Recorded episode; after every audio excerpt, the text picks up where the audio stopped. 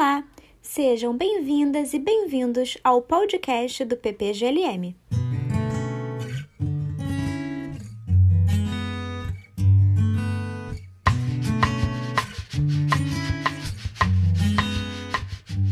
No episódio de hoje, vamos conversar com Maria das Graças Augusto, doutora em filosofia pela Universidade Federal do Rio de Janeiro, onde iniciou carreira docente em 1978.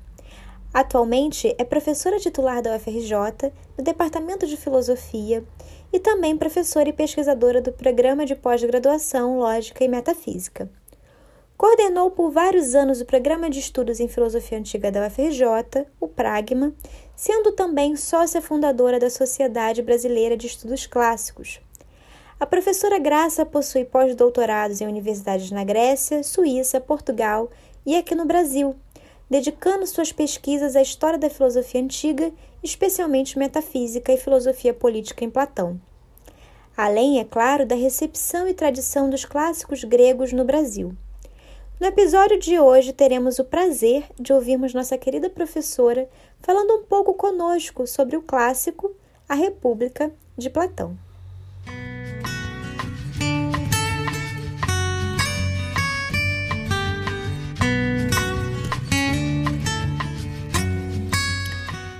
Primeiramente, professora Graça, muito obrigada por aceitar o nosso convite. Nós queremos conversar hoje sobre Platão e uma obra de sua predileção, o clássico A República, um monumento filosófico precursor e atemporal.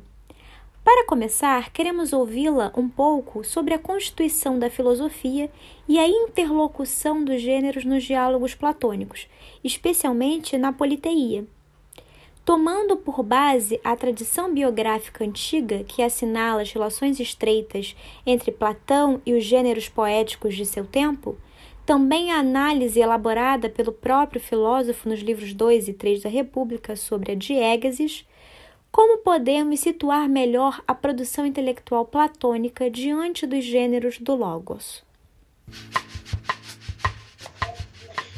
Bom, Bia, é, a questão é uma questão muito grande, não é? Eu vou tentar ser sucinta e vou marcar a minha resposta tomando por base duas informações. Quer dizer, uma é, é uma informação, a outra é uma narrativa, certamente de Platão. Eu acho que é autêntica. Vocês já perceberam que eu faço da sétima carta, né? é, e lá, como vocês me perguntam, né? É, como vocês me dizem que vocês querem ouvir é, um pouco sobre a constituição da filosofia e a interlocução dos gêneros nos diálogos platônicos, especialmente na Politeia, eu vou partir, então, rapidamente, do modo como Platão define a filosofia na sétima carta. Eu acho que lá eu estou usando é, definição de filosofia de um modo largo, mas eu acho é, que a sétima carta é um texto privilegiado para nós compreendermos o que Platão entende por filosofia. Se eu pudesse trazer para vocês uma pequena definição subtraída da sétima carta, é, eu diria que a filosofia, segundo Platão, ela é uma dieta através dos dias. Isso é uma frase lá da sétima carta, no passo 341, no intervalo entre 341 e 342. E lá vocês vão ver né, como o texto platônico vai fazendo uma aproximação né, da filosofia, é, primeiro com os gêneros de vida, e ele marca uma primeira pontuação, que é muito forte, o gênero de vida do filósofo, como ele deve ser, e é esse que ele vai descrever na sétima carta, e o gênero de vida do tirano. Então, nesse sentido, a filosofia é, antes de qualquer coisa, uma é, contraposição à tirania. O filósofo eh, se contrapõe sempre e necessariamente ao tirano. E para isso, ele tem que ter uma vida aonde as necessidades do corpo e as necessidades da alma, elas são é, coalescentes. Então lá vocês vão ver, vocês talvez é, se lembrem, não é, da sétima carta, vocês vão ver como o, o Platão ele vai comparando é, as dificuldades do Dionísio jovem, que é o tirano, o tirano que ele foi educar, o jovem tirano, para transformá-lo em filósofo, e a incapacidade desse é, jovem tirano em aprender a filosofia. Filósofo, diz Platão na sétima carta, ele é, não pode ser o homem de um monologo, ele não pode ser o homem de um único discurso. E que também é? a filosofia não pode ser só o discurso. A filosofia é também uma forma de ação. A filosofia é também um eu pratem, um bem-agir. E que por isso, então, ele tinha que ir a Siracusa.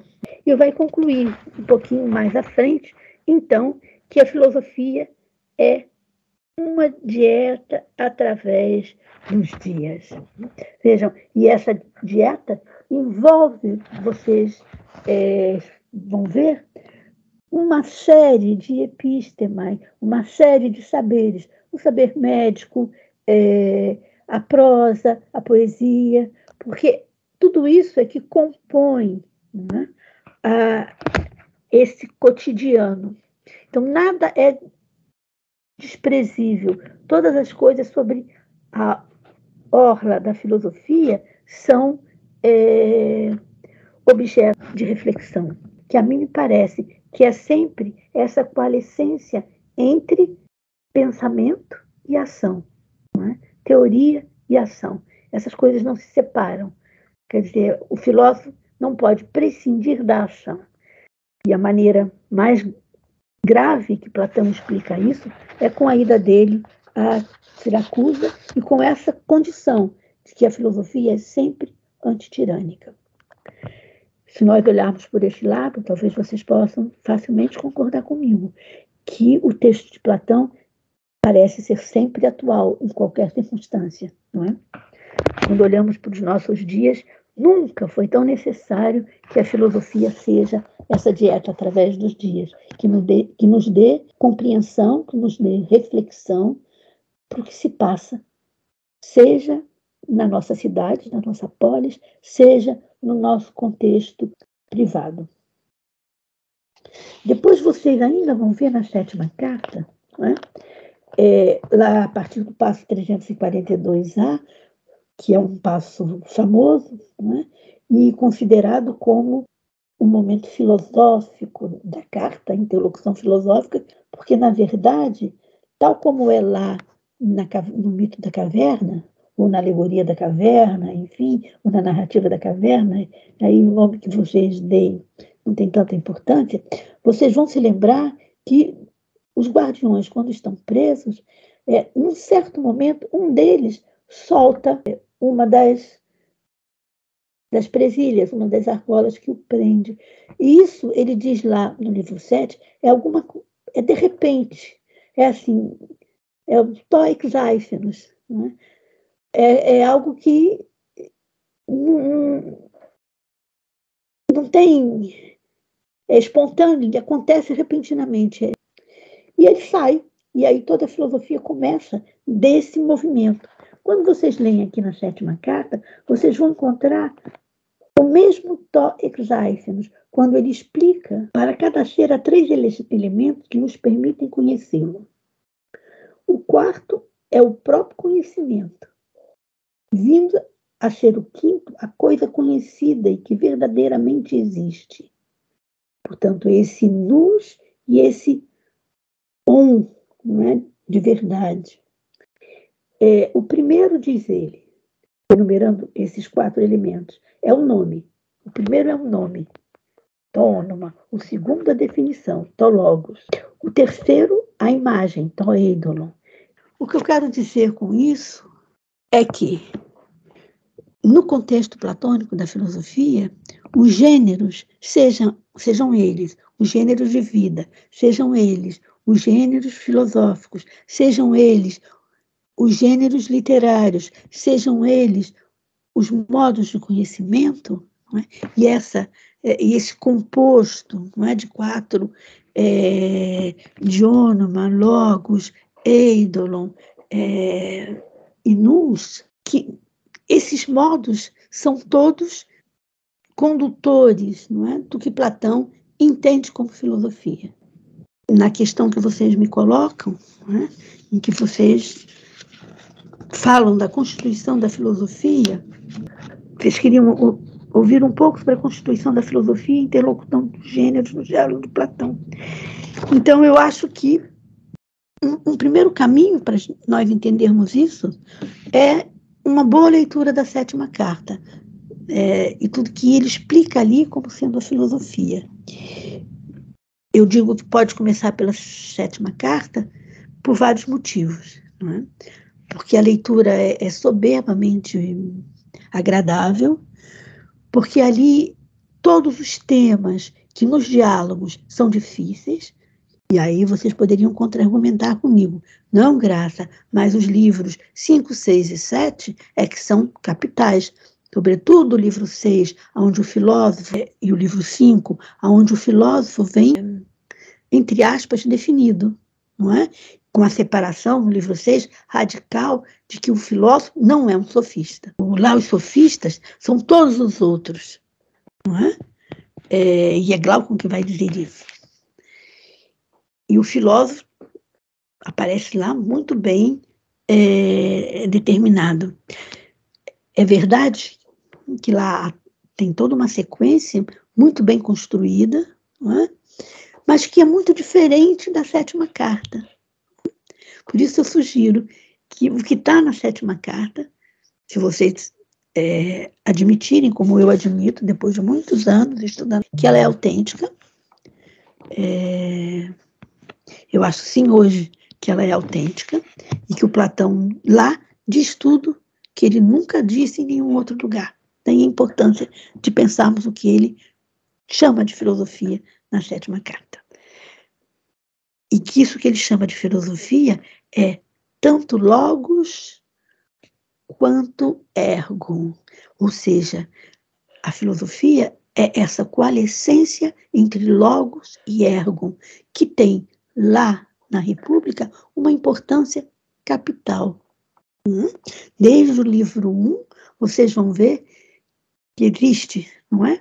Uma é, um modo de tratar o logos e o ergo, que se não existir uma coalescência entre eles, eu posso ter a mentira, se existir a coalescência, eu posso ter a verdade, e, e muitas outras definições, elas vão estar sendo dadas a partir dessa é, copertinência entre logos e ergo.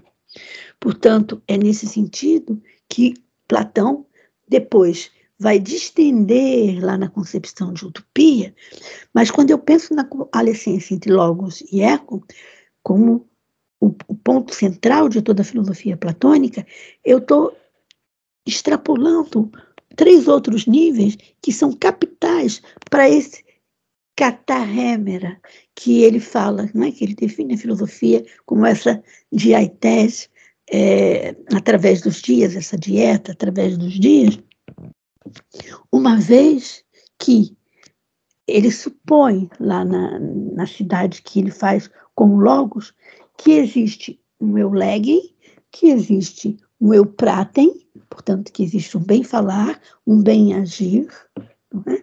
e que existe um eu poiem, portanto, um, um modo bom, um modo reto de fabricar alguma coisa, não é? que não se confunde necessariamente com eupráxis, que essa ação, ela é uma ação, não é? A praxis é uma ação num contexto político da cidade. É? E, o, e, o, e o eupoiem é esse processo de modelação. E aí, em todos os níveis, seja no logo, seja é, no mármore, seja, enfim, em todos é, os substratos nos quais eu posso moldar, eu posso estruturar alguma coisa. Mas tudo isso, digamos, é, vem desse contexto da coalescência entre logos e ergo. Agora, quando nós trazemos, então, é, essas questões que eu coloquei muito rapidamente para vocês, para a República, é, vocês vão ver que na República a questão do gênero tem um outro aspecto é, importante. Quando vocês então se voltam para a República, a primeira coisa que vocês vão ver, prestando atenção, não é que Platão é, não era um leigo em relação à pintura, nem um leigo em relação à poesia, em nenhum dos seus livros, nem na lírica, nem no de Tirambo, é, nem na, na tragédia, é, e mesmo na época, como se ele tivesse ali é, marcado, não é? Esse, todo esse movimento. Então vocês vão ter já uma primeira, uma primeira questão, e eu também vou ser rápida, é, que a República faz parte, é, ela tem um modelo não é, literário que é, talvez a forma mais antiga seja a de Orfeu, não é? Ou seja, ela é uma catábasis, ela é uma descida. Vocês vão se lembrar, catebe, quités, espiraia. Ontem desci o pireu. A catábasis é sempre uma descida. E vocês vão se lembrar da descida de Orfeu, não é? é e Orfeu parece ser um poeta mais antigo que Homero. É? A descida de Orfeu ao Hades, vocês vão se lembrar a descida de Sísifo ao Hades, e o quão difícil, não é? São essas descidas. A República é um texto que faz parte do contexto da literatura catabática.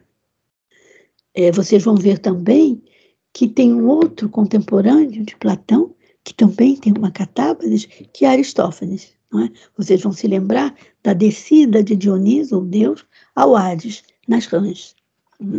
Certamente Platão está fazendo referência, seja a descida de Orfeu, seja a descida é, de Ulisses, de Odisseu ao Hades, não é?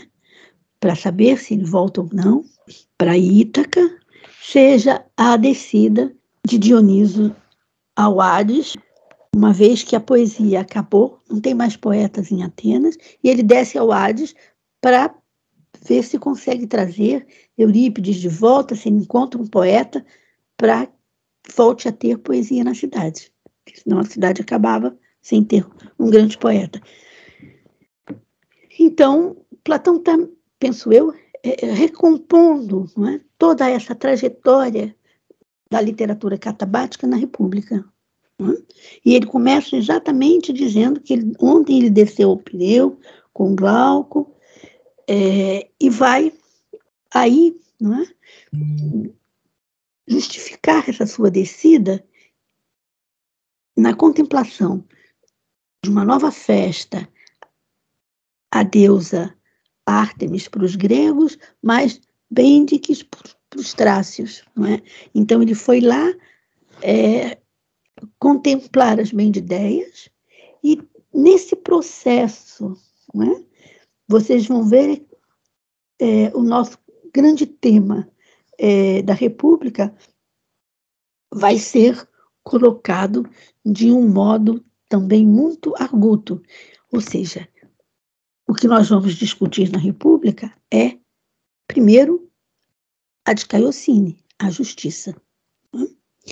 Mas não é uma justiça como a de que em Exildo, como a dica em Homero, é agora uma justiça de Caiocine dentro de um certo topos muito específico, a polis. É?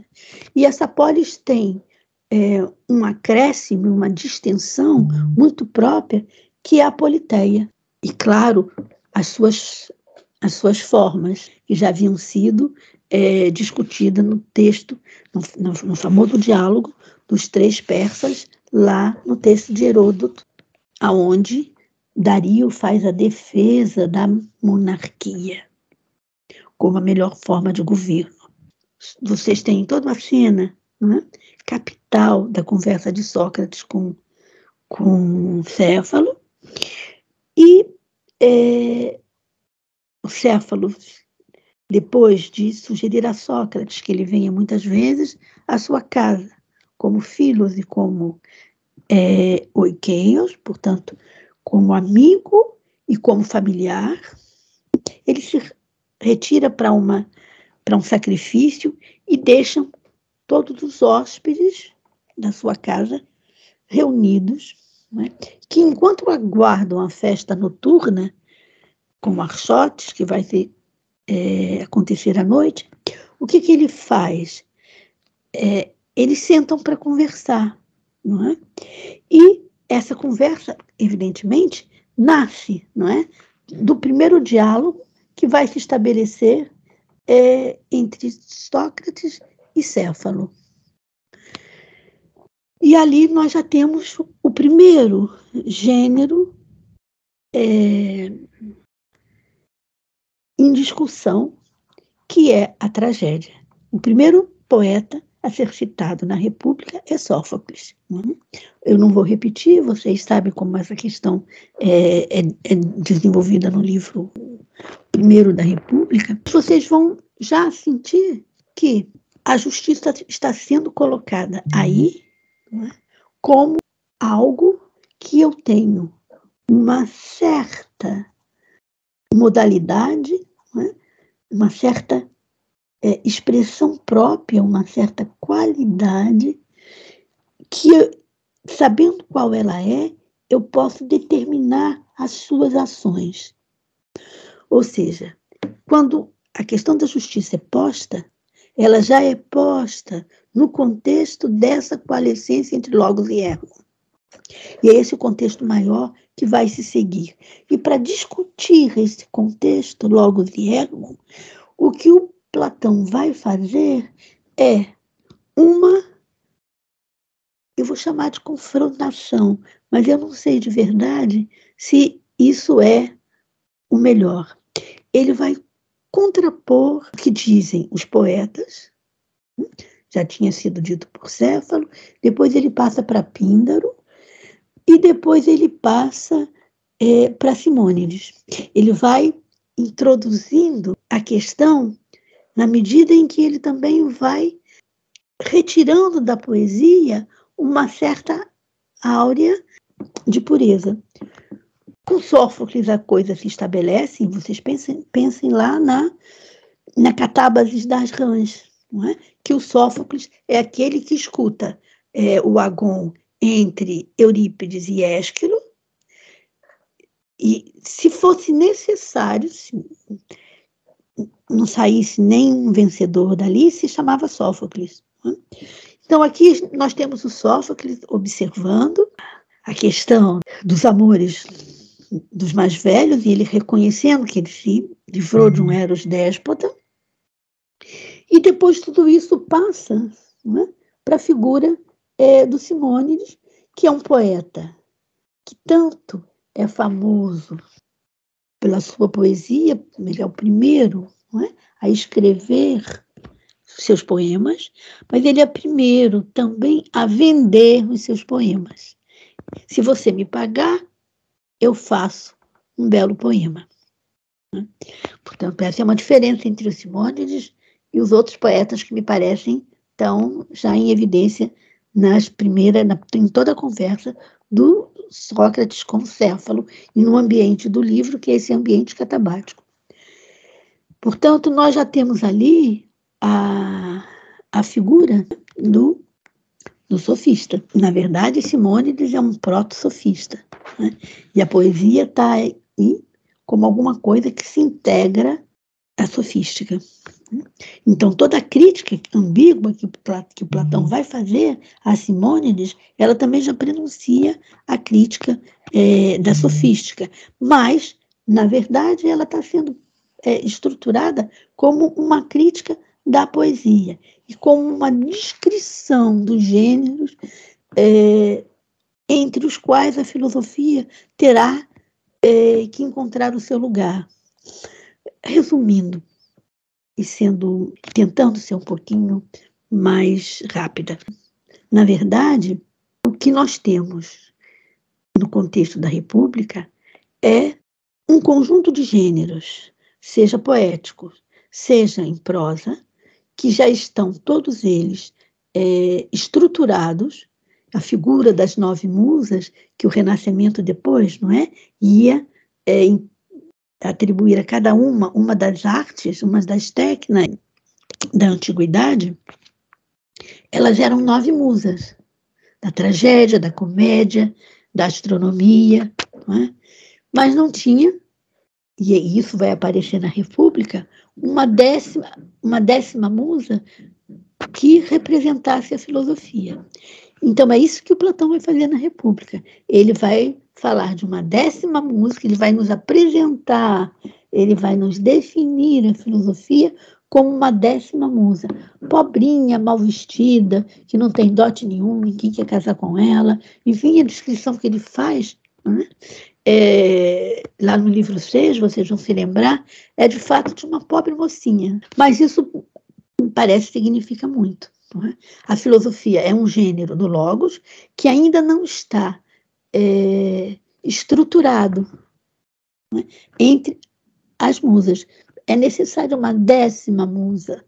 Né, e que a filosofia seja essa décima musa e que seja atribuída a ela todos os, tudo que foi atribuído a cada uma das musas nos seus gêneros de propriedade.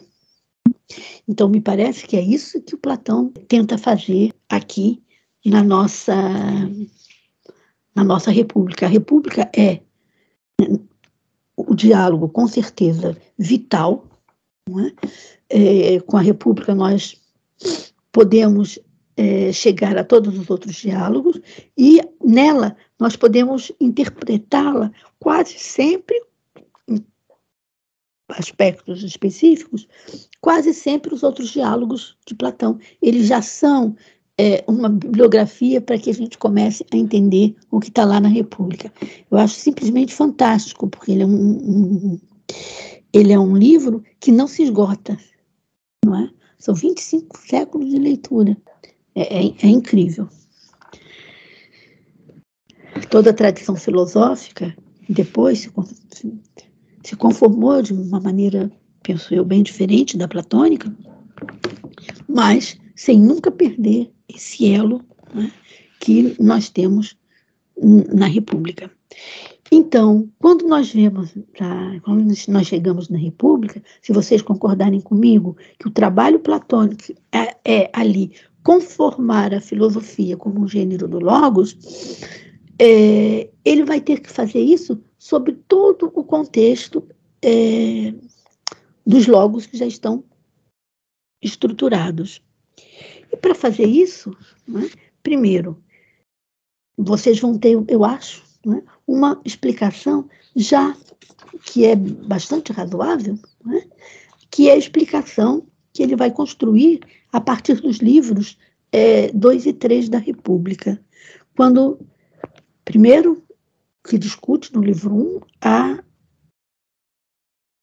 a questão da justiça. Né? Depois, quando nós chegamos no livro 2, vocês vão ver o Glauco é? incitando a, a Sócrates que ele diga, afinal, se a justiça é um bem, que tipo de bem é a justiça? Se ele é um bem que vale em si, se ele é um bem que vale em si por suas consequências, ou se ele é um bem que vale só por suas consequências. Vocês vão ver que o Sócrates vai enfatizar, não, ela é um bem que vale em si e por suas consequências. Ora, e o Glauco vai dizer que nunca viu ninguém elogiar, ele nunca ouviu um épano da justiça. É? Ele só escuta psongoi, só escuta vitupérios. Portanto, ele já está fazendo menção é? a dois aspectos do gênero. O épanos, que tanto pode ser em prosa quanto pode ser em verso, e o psogos. E o que ele quer que Sócrates faça é exatamente esse elogio da justiça, que ele nunca ouviu. Então, para fazer isso, Sócrates vai dizer que é difícil, vocês vão ver logo na sequência toda a descrição da filosofia, das suas dificuldades, da dor, do prazer, é, tudo que ele descreveu ali, é, falando é, do que era a filosofia, não é? na sétima carta, e mostrando como o jovem tirano nunca conseguiu apreender, não é? Isso que, na verdade, é um toix eifenos na filosofia, ele vai mostrar ali para os seus interlocutores, todos contidos, inclusive Trasímaco, é, e vai dizer que o caminho é áspero e difícil, e vão e tal. É, e depois o Sócrates vai ainda retomar, não é? Aquela discussão do círculo lá na sétima carta, quer dizer, a sétima carta, que está retomando essa passagem do livro 2, que ele já vai pensar enquanto ideia, não é?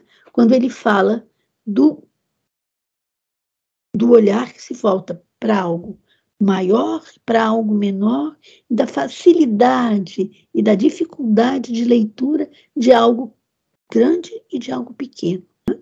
Então, ele já está supondo a, a, o trabalho do filósofo como, como uma escrita, né?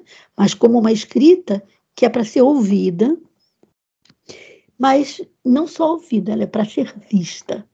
Vejam que agora há coalescência entre o que é visto e o que é ouvido. Né? No final das contas, o resultado disso que é visto e ouvido é, de certo modo, um manuscrito.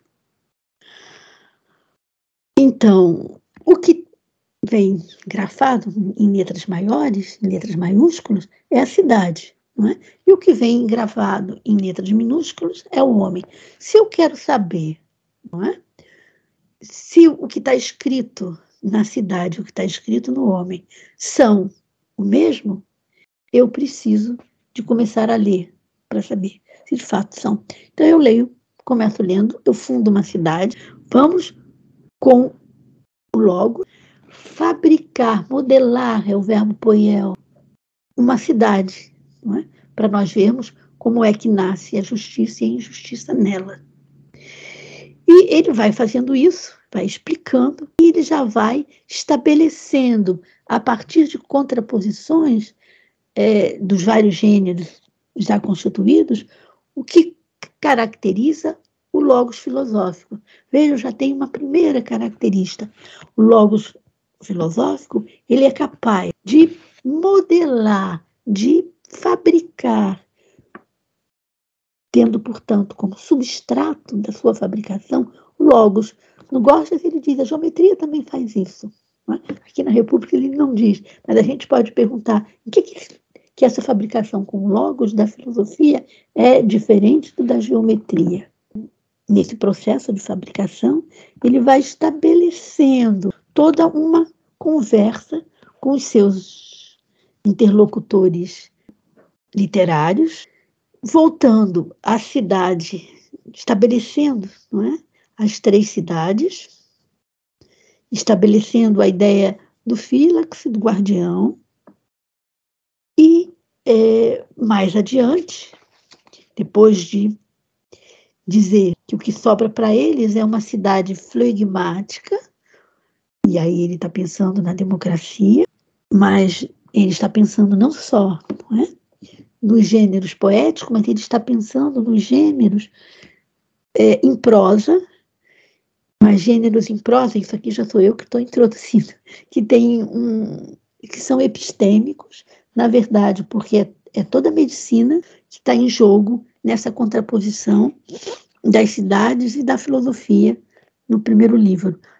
Não é só não é, a contraposição da filosofia com o de Tirambo com. E aí o de Tirambo, que é o exemplo da lírica lá no texto do Jorge Laércio, não com a tragédia, não com a épica, mas é agora com os textos que conhecem um homem numa outra variante epistêmica. Com esses também o filósofo tem que se diferenciar. Hum? E no caso da medicina, vocês vão ver que toda a ideia do movimento ele é fundamental, seja na conformação da filosofia, seja na diferença entre essa prosa médica, por exemplo, e a prosa do filósofo quando constrói a cidade.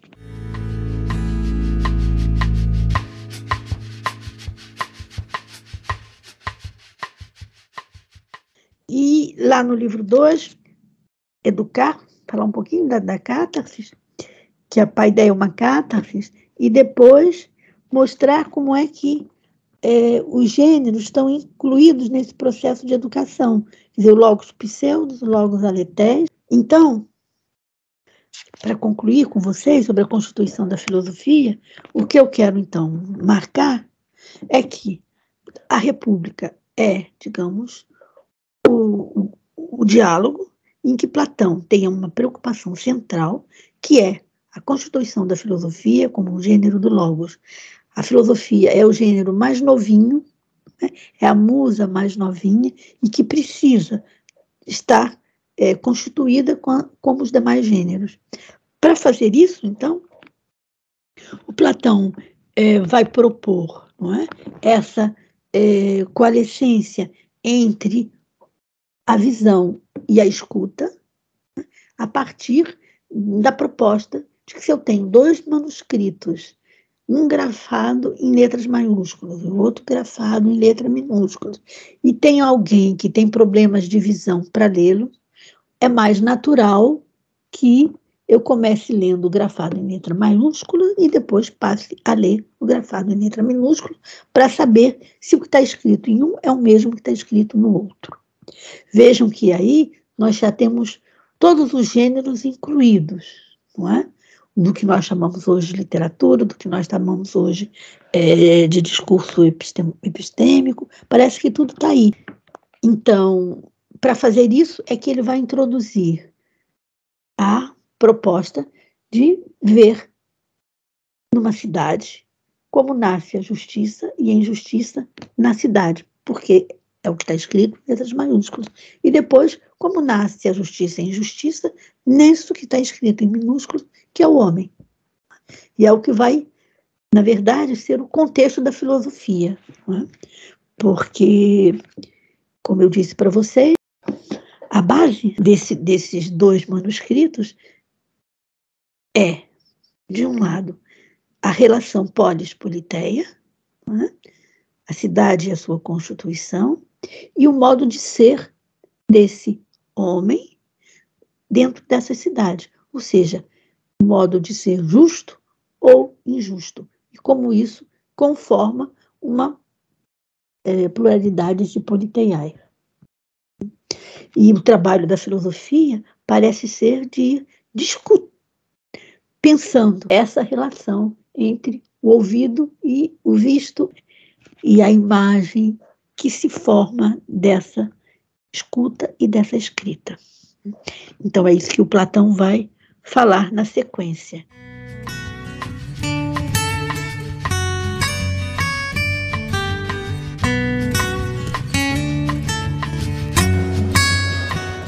Ótimo, professora. Em um artigo seu intitulado O Proêmio à Décima Musa, a função proemial do livro 1 da República de Platão a senhora argumenta a partir da premissa de que o livro de abertura é parte do contexto integral da obra e funciona como um proêmio. Poderia falar mais para a gente sobre a função do proêmio do livro 1 e como essa discussão está assimilada à questão da filosofia como um gênero do Logos? O, o Israel, é, há muito tempo que eu não te vejo, um prazer imenso em revê-lo. E eu vou tentar também responder a sua pergunta. Nós temos aí dois problemas. O primeiro deles é uma tradição que já vem do século XIX, é? que afirmava que o livro 1 da República originalmente era um diálogo chamaria Trasímaco, porque, como Platão havia escrito o Gorgias, o Hípias, deveria ter escrito também um, um diálogo que teria Trasímaco como, como sofista em, em questão. Então, o, o livro 1 um, ele não pertencia né, ao contexto, ele era um livro aporético é, e que foi acrescido ao contexto dos dez livros. Bom, eu, nesse artigo, embora eu não, não me detenha tanto, mas é, é, claro que eu sou contrária a essa tese, não só eu, não é? mas muitos comentadores são contrários a essa tese. É, mas lá no meu, no meu texto, você fez referência, eu me dediquei a uma discussão com Charles Kahn. O texto do Charles Kahn hum, é um texto onde ele discute exatamente o lugar do livro do livro 1, um, é, refutando, sobretudo, as análises estilométricas não é, que foram feitas tentando mostrar que o livro 1, um, do ponto de vista do estilo, ele é muito diferente dos outros livros da República, né, que por isso ele parece ter um, um diálogo anterior. É, o Kant vai mostrar muito, muito, bem que Platão poderia perfeitamente ter é, escrito um diálogo para aparecer no começo da República, nos moldes dos diálogos antigos, e o Kant também defende, não é? Ah, que o livro 1 um é um livro que faz parte de toda a República, mas o Kant é? faz isso muito bem, não é? quando ele demonstra a insuficiência é, argumentativa das teses estilométricas, é, e ele vai acrescentar a forma poética do livro 1, um, suas relações é, com diálogos, né, que ele chama de diálogos de, de definição, como o Menon, o Protágoras o Gorgias, e ele vai também tentar mostrar que a República responde às aporias todas que estão lá, etc. Não é? Então, ele vai dizer que o livro 1, ele cumpre é, uma função proléptica. E ele, na verdade, ele é, antecipativa, ele está usando essa noção de prolepse a partir da ideia de que a república seria um proêmio, né, que ele traduz por prelúdio, é, ao resto da obra, é, e que é pensada a partir de um recurso literário adotado na literatura grega, a composição proléptica, que foi utilizado numa análise da Oresteia, é um estudo de toda a linguagem, de toda a estrutura da Oresteia, de Anne Lebec. É? E ali vai, vão ser estudadas todas as formas de repetição, recorrência, que são tomadas no texto de Ésquilo, é, com uma introdução proléptica em desenvolvimento gradual do tema abordado, é? cujo significados só vão sendo entendidos e solucionados plenamente? No clímax da tragédia, no clímax da obra. É, e que o Kant acha que tudo isso acontece na República. Quer dizer, que nós podemos aplicar esse modelo de leitura da Oresteia à, à República. E é exatamente isso que me parece equivocado. Vejamos por quê. Né? Vocês têm a conclusão, né?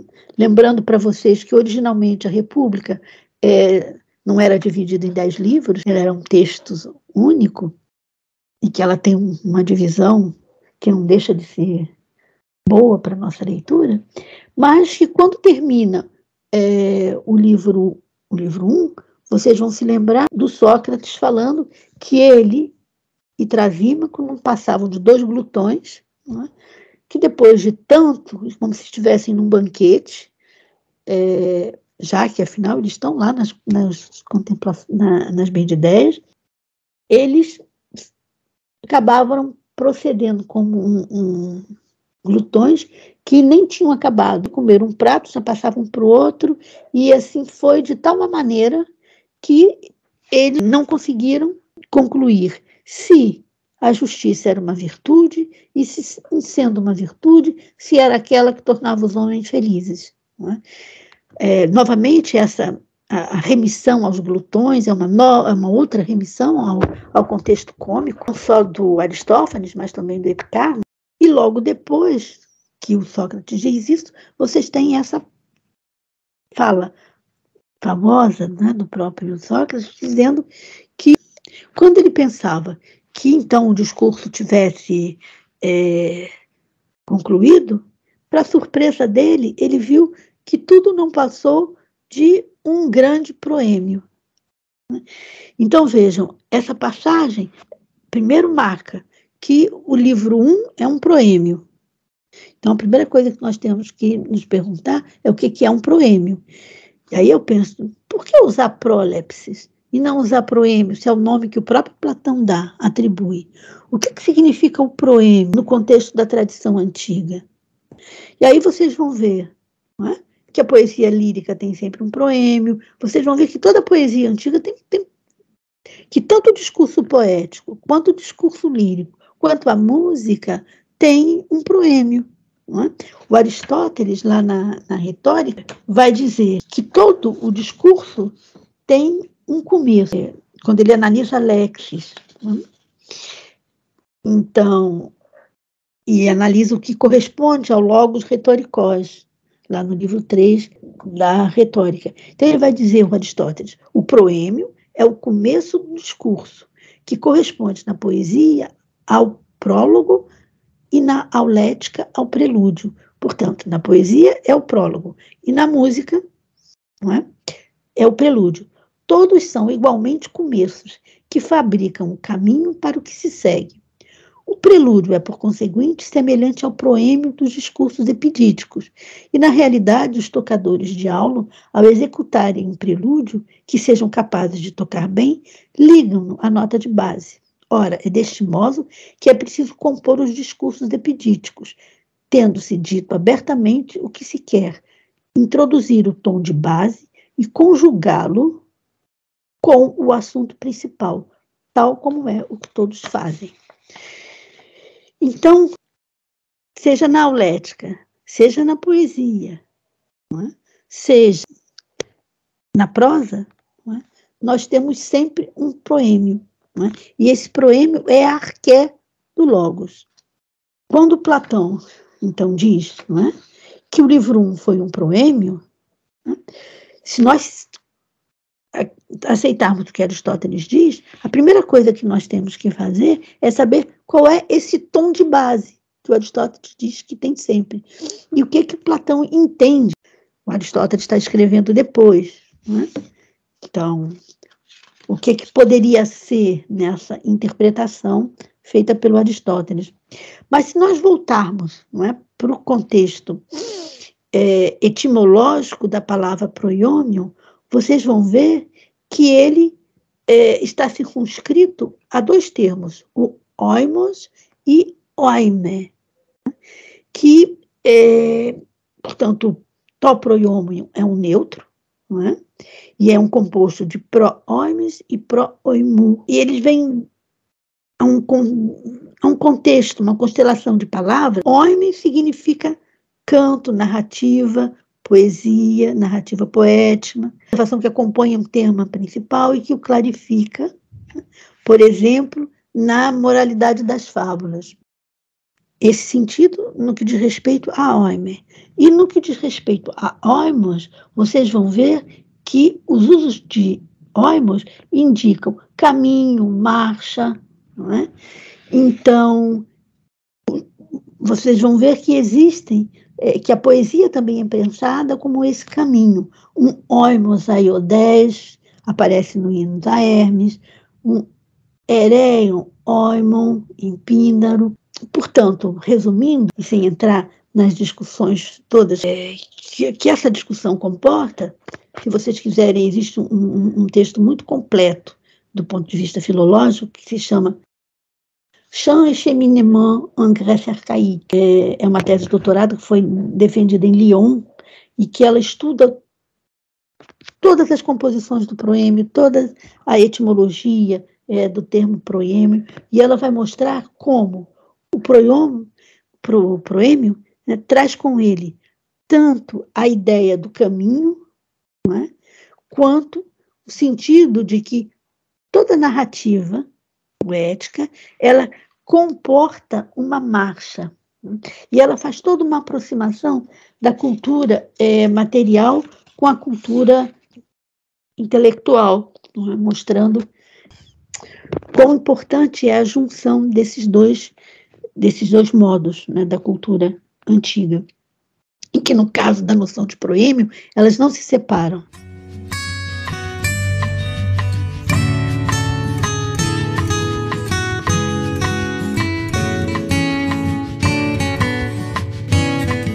Quando nós passamos para o livro 1, e quando é o próprio Platão que dá a noção de proêmio, quase que dizendo para nós, a filosofia exige um proêmio, mas o que ele vai fazer na República é mostrar que o proêmio do filósofo é diferente dos outros proêmios das outras narrativas. O que eu quero dizer é que o livro 1, enquanto proêmio, ele não é apenas o prelúdio do que vai se dar a seguir, mas ele é, sobretudo, modo de clarificar o caminho. E aí eu acho que o caminho é o Logos, no qual Sócrates vai discutir o sentido e o fundamento da politeia. Quando eu falo sentido e fundamento da politeia, eu acredito que incluído aí dentro está essa discussão central da República, que é a pergunta acerca do ser da Dicaiocine. A noção de proêmio na República, ela vai ter outras ocorrências, não é? eu já vou falar delas com vocês, é, mas ela também vem ligada, ela vem explicada e muito bem explicada o que é o proêmio é, filosófico, lá no livro 4 das leis. Lá vocês vão ver, é, e agora eu falo do contexto filosófico dos nomoi, é? vocês vão ver que, após o estrangeiro de Atenas propor a Clínias e Megilos que eles construíssem é? com Logos uma polis pudesse servir de modelo para a colônia que Clínias iria fundar. Portanto, a proposta é a mesma da República. Com Logos, fabriquemos uma cidade né, para ver como é que a justiça e a injustiça nascem dentro dela. Ele propõe, então, que eles fabriquem com Logos uma polis que sirva de modelo à colônia que Clínias irá fundar. É exatamente o ponto né, de elaboração dos nomoi e da escolha é, da politeia que vai estar é, atrelada à nossa questão do proêmio. Vocês vão ver que o estrangeiro de Atenas tem duas questões que são fundamentais na construção dessa cidade. A primeira delas é o do eu prata, de como agir bem dentro dessa cidade. É claro que para agir bem nós vamos precisar de nomoi que assim é, as ações. E para isso ele vai querer que se tenha condições, não é? para que uma cidade reúna tudo aquilo que possibilita a felicidade dos seus cidadãos. Vocês vão ver é, que o legislador ele vai ter que fazer aquilo que nenhum nomoteta até então fez. Se ele quiser persuadir aos cidadãos através do nome é? dentro da politeia, ele vai ter que persuadir esses cidadãos através dos nômai. É? Para ser, serem felizes, eles têm que agir bem, os cidadãos devem agir bem, e para isso, é, os nômai não podem ser tirânicos. O nomotetés vai ter que recorrer a um procedimento semelhante ao dos médicos. E ele diz que o procedimento dos médicos para repor a saúde são de duas espécies. Quando o médico é escravo e cuida de homens escravos, e quando o médico é homem livre e cuida de homens livres. O médico livre que, com, que cuida de homens livres, é? ele examina os doentes, ele acompanha desde o início todos os males conforme a natureza, comunicando suas impressões ao doente e a seus amigos e familiares, enquanto amplia, enquanto o médico faz isso, ele não só amplia os seus conhecimentos, mas esclarece o paciente na medida do possível, só prescrevendo alguma coisa depois de tê-lo persuadido da eficácia da dieta, conseguindo assim, com a ajuda da persuasão, acalmar o doente e reconduzi-lo à saúde. Então, no caso do legislador, ele pode se, fazer, se valer dessas duas espécies de persuasão. Então, o primeiro, o, o, o estrangeiro de Atenas vai chamar de simples, torraple. Mas existe um outro, o duplo, que ele chama de todiple, é? e ao qual nós temos que acrescentar a fundamentação da lei. Então, quer dizer, casa-se quem tiver 30, 35 anos, e aí, tomando em consideração que o gênero humano participa de certa imortalidade, que todos aspiram. E aí ele já está supondo, não é? Algumas questões, a imortalidade que pode ser conseguida pelo processo eh, de geração, que o gênero humano tem uma relação estreita com a temporalidade, etc. Então, para fazer isso, o nomos precisa de um proêmio. A boa nomotesia, ela deve conter isso que nenhum legislador até então escreveu, um proêmio, a lei. Porque só com esse proêmio é que nós vamos persuadir os cidadãos a seguir a lei. Quem faz o proêmio? É o filósofo. É, é essa versão não é? ambígua do dual do nomoteta que tem que ser filósofo. Tal como na República, é o filósofo quem governa. Quem cria toda a persuasão, com esse poder de gerir a politeia, é ainda o filósofo. Não, é? não acredito que nas leis o filósofo tenha perdido o lugar que ele tinha na República. E quem dá esse lugar fundamental nas leis é o proêmio. Quem explica para nós a importância do proêmio e a sua condição filosófica é o texto das leis.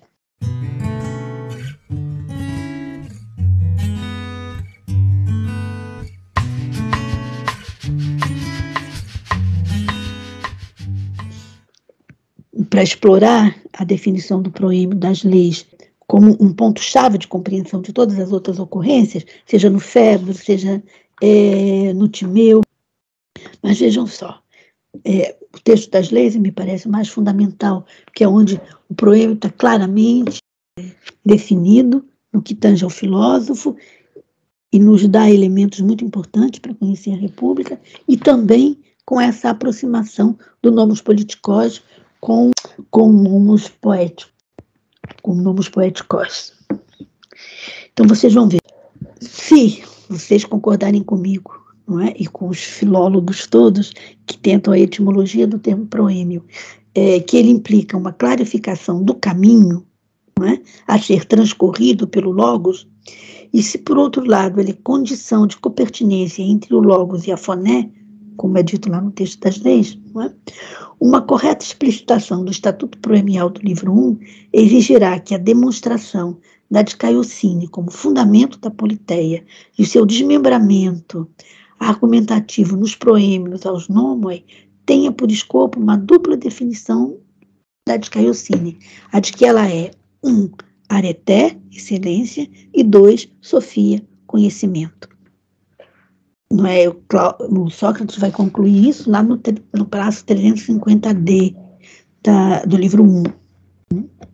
Portanto, a determinação desse, desse transcurso é, vai nos levar à conclusão de que o livro 1 não é aporético, porque na realidade traz nele uma, entre aspas, definição da Dicaiocine. O que é a Dicaiocine?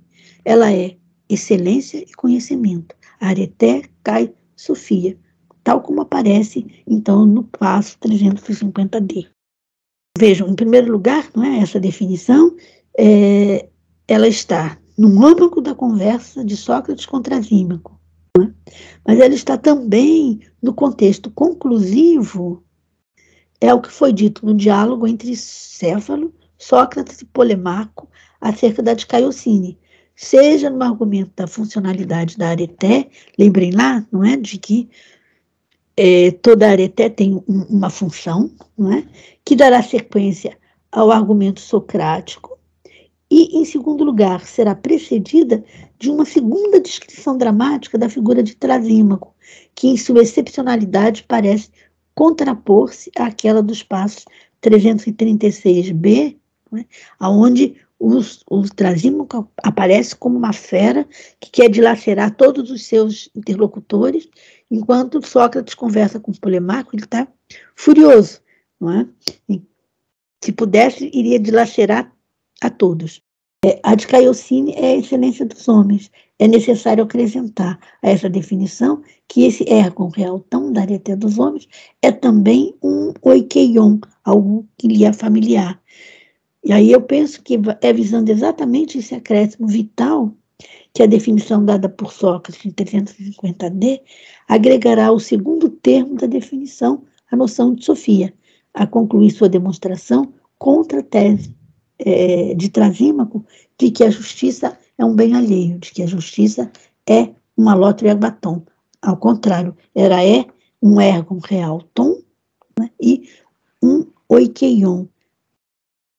Eu acho que tudo que eu falei é muito pouco para que o meu argumento de que o livro 1 um não é aporético possa estar explicitado nesse rápido resumo é, que eu fiz. Mas supondo que vocês é, concordem, concordem comigo, a definição da Dicaiocine está lá, muito bem construída, é? na estrutura narrativa do Logos e na junção da episteme na Sofia do Justo. É? Quando Sócrates platônico definir a Dicaiocine no livro 1 como Areteca e Sofia, ele vai nos dar a completude dos caminhos que serão clarificados nos demais argumentos do diálogo, tanto enquanto logos quanto como ergo, em um exercício constante de volta ao começo. Né? Porque eu deixei de falar nisso, né? mas todo esse movimento que caracteriza, que estrutura não é, o caminho dos logos, ele é movido pelo movimento exarqués. Se nós tivéssemos tido tempo de explorar a conversa do Sócrates com Trasímaco, vocês veriam que todos os impasses são é, marcados, eu vou usar entre aspas, hein? três aspas, metodologicamente, por esse voltar ao começo, por esse exarqués. Como eu supero os impasses, os conflitos da minha discussão, voltando ao começo? Isso o livro 1 um exemplifica magnificamente, porque voltando ao começo, eu reponho a mesma questão, mas com o amadurecimento de todo o caminho que eu fiz e que me levou a determinadas é, imprecisões e que para esclarecê-las eu tenho que voltar ao começo, mas já com tudo que eu ganhei. Então é a mesma pergunta, mas não é a mesma pergunta. Não sei se vocês me entendem. E o, e o procedimento é, platônico para resolver esses impasses é exatamente o exarqué. Essa estrutura dos argumentos do diálogo, tanto enquanto logos quanto ergon, é um exercício constante de volta ao começo. A compreensão da gula discursiva de Sócrates, lá no final do, do livro, como um impasse aporético, parece-nos um equívoco provocado por seu efeito cômico, mas frente ao estatuto proemial que lhe é atribuído, pode ganhar uma outra configuração necessária a um novo ponto de partida, ao exarqués próprio ao logos dialéticos, na clara e reta compreensão da justiça e do justo. Os grandes temas da República estão todos enunciados no livro 1, daí seu estatuto proemial, o tema completo lá está. Os demais livros devem reescrevê-lo, clarificando seu sentido. Portanto, não se trata de antecipação ou rememoração, mas da exata colocação da questão. É, eu acho que essa questão é: em qual politeia é possível definirmos a Descaiocine como areté cai Sofia? Essa é a grande pergunta, a meu ver, da República, que está posta no livro 1 e que nunca vai desaparecer é, do nosso contexto, nem no livro 10. Não seria, então, pergunto, naquela em que a excelência, tentando responder a pergunta, não é? Não seria naquela em que a excelência e o conhecimento tivessem uma mesma dinamis? Ou seja, quando, não é? Que é, excelência e conhecimento têm uma mesma dinamis. Quando que a política, a filosofia tem uma, uma mesma dinamis? No governo do rei filósofo. É? Na reta politeia, que é como Platão vai tratar no livro 5 a questão da politeia. Uma orté politeia, ela é uma justa politeia.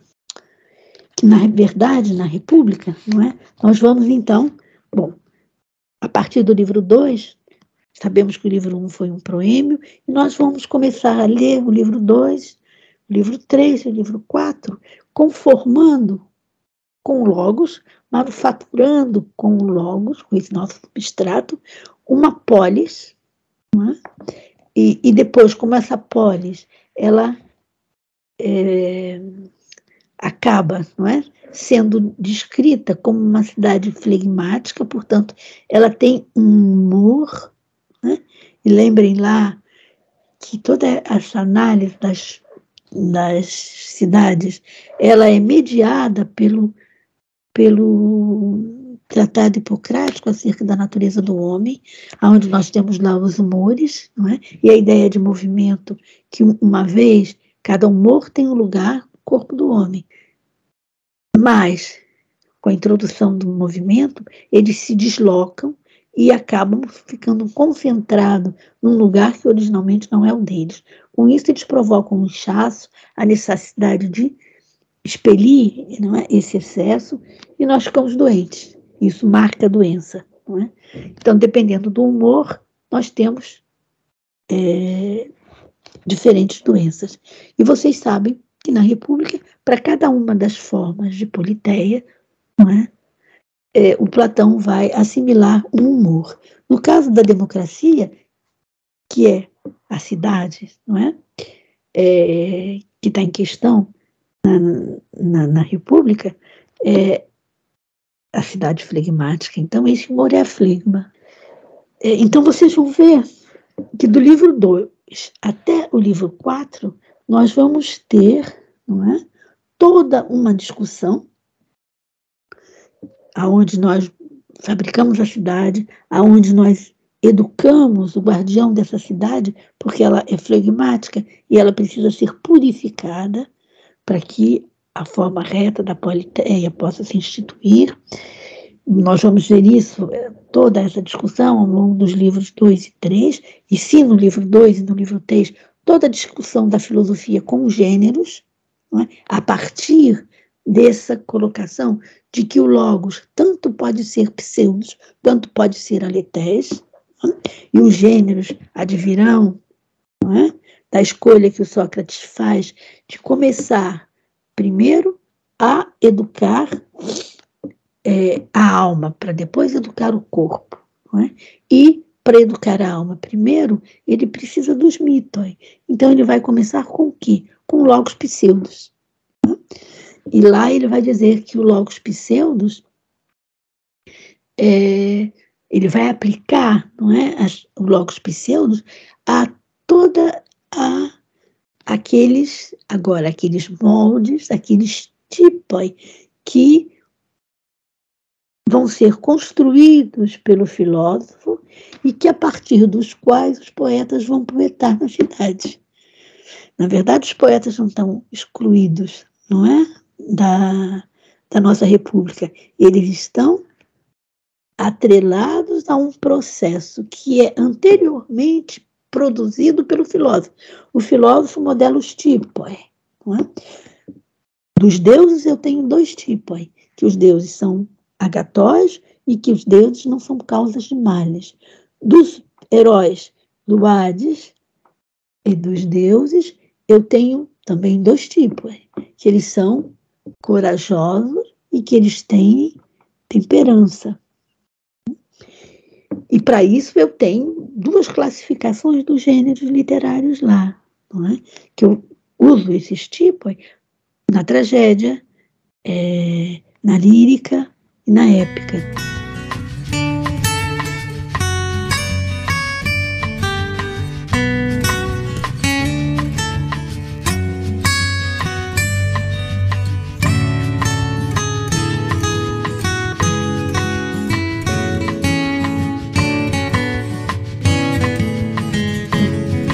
Afinal, o que, que é o texto da República?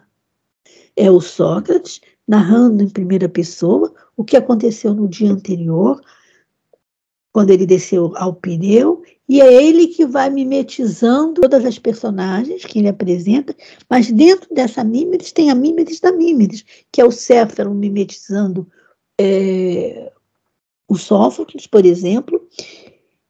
Tudo isso pela ótica mimética socrática. E quando nós chegamos, voltando ao proêmio, é? É, ao final do livro 4, o Glaucon vai dizer pensando nos livros 2, 3 e 4. Longo proêmio para quem queria só saber o que era de Caiocine.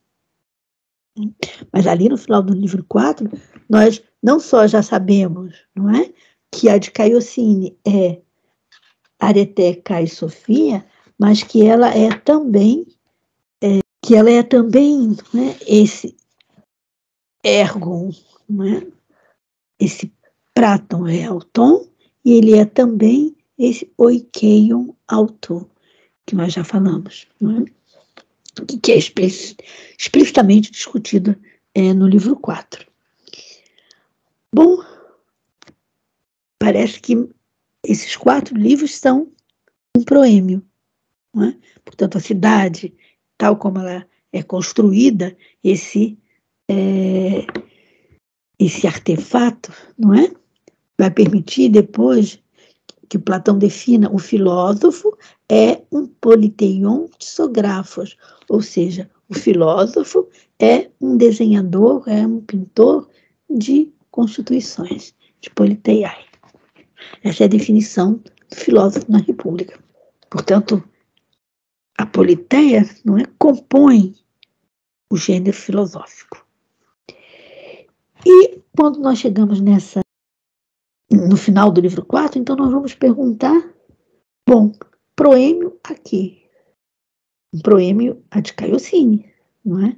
Já que tudo isso foi feito para quê? Para nós sabermos o que era a de Caiocine.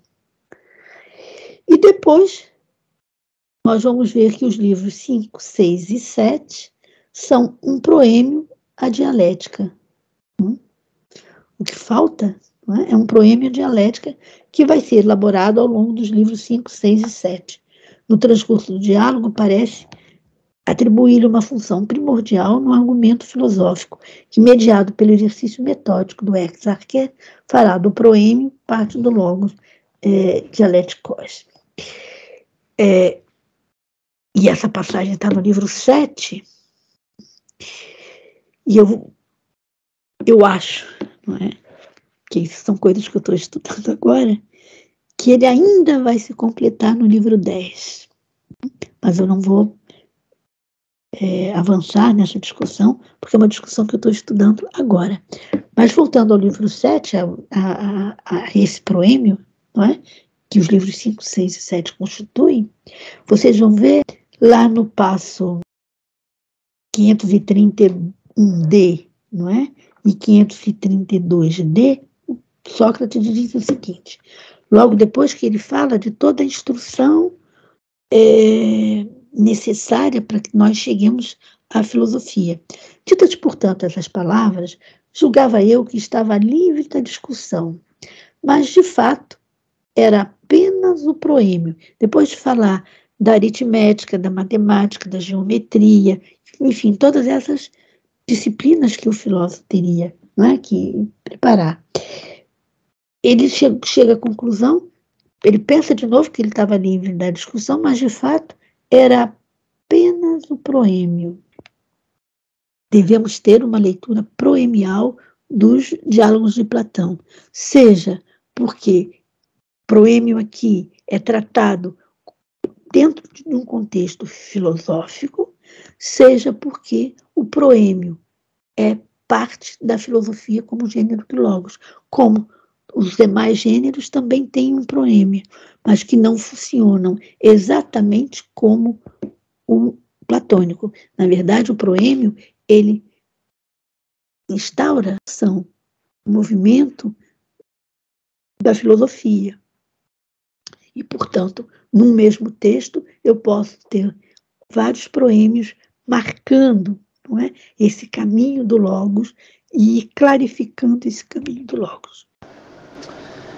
Agora, pensando aqui em outra relação muito importante no texto platônico, que é a relação entre nomos e físis, na busca por refutar a suposta tradição sofística que lhes atribui uma relação antinômica, de que modo Platão sustenta é a essência entre nomos e físis na República, na medida em que a filosofia platônica da natureza é, antes de tudo, uma filosofia política? Tomando agora, não é? A pergunta que vocês me fazem em relação à relação nomos e físis é, no contexto da República. E vocês me perguntam de que modo, não é? Platão sustenta essa copertinência entre nomes e físis, na medida em que a filosofia platônica da natureza é, antes de tudo, uma filosofia política. É, eu acho que é assim, exatamente por isso, porque a filosofia platônica da natureza é uma filosofia política. Eu acho que todo ponto de partida é, da discussão, é, a partir do livro 2, sobretudo, é um, um Platão é, contra os sofistas, é?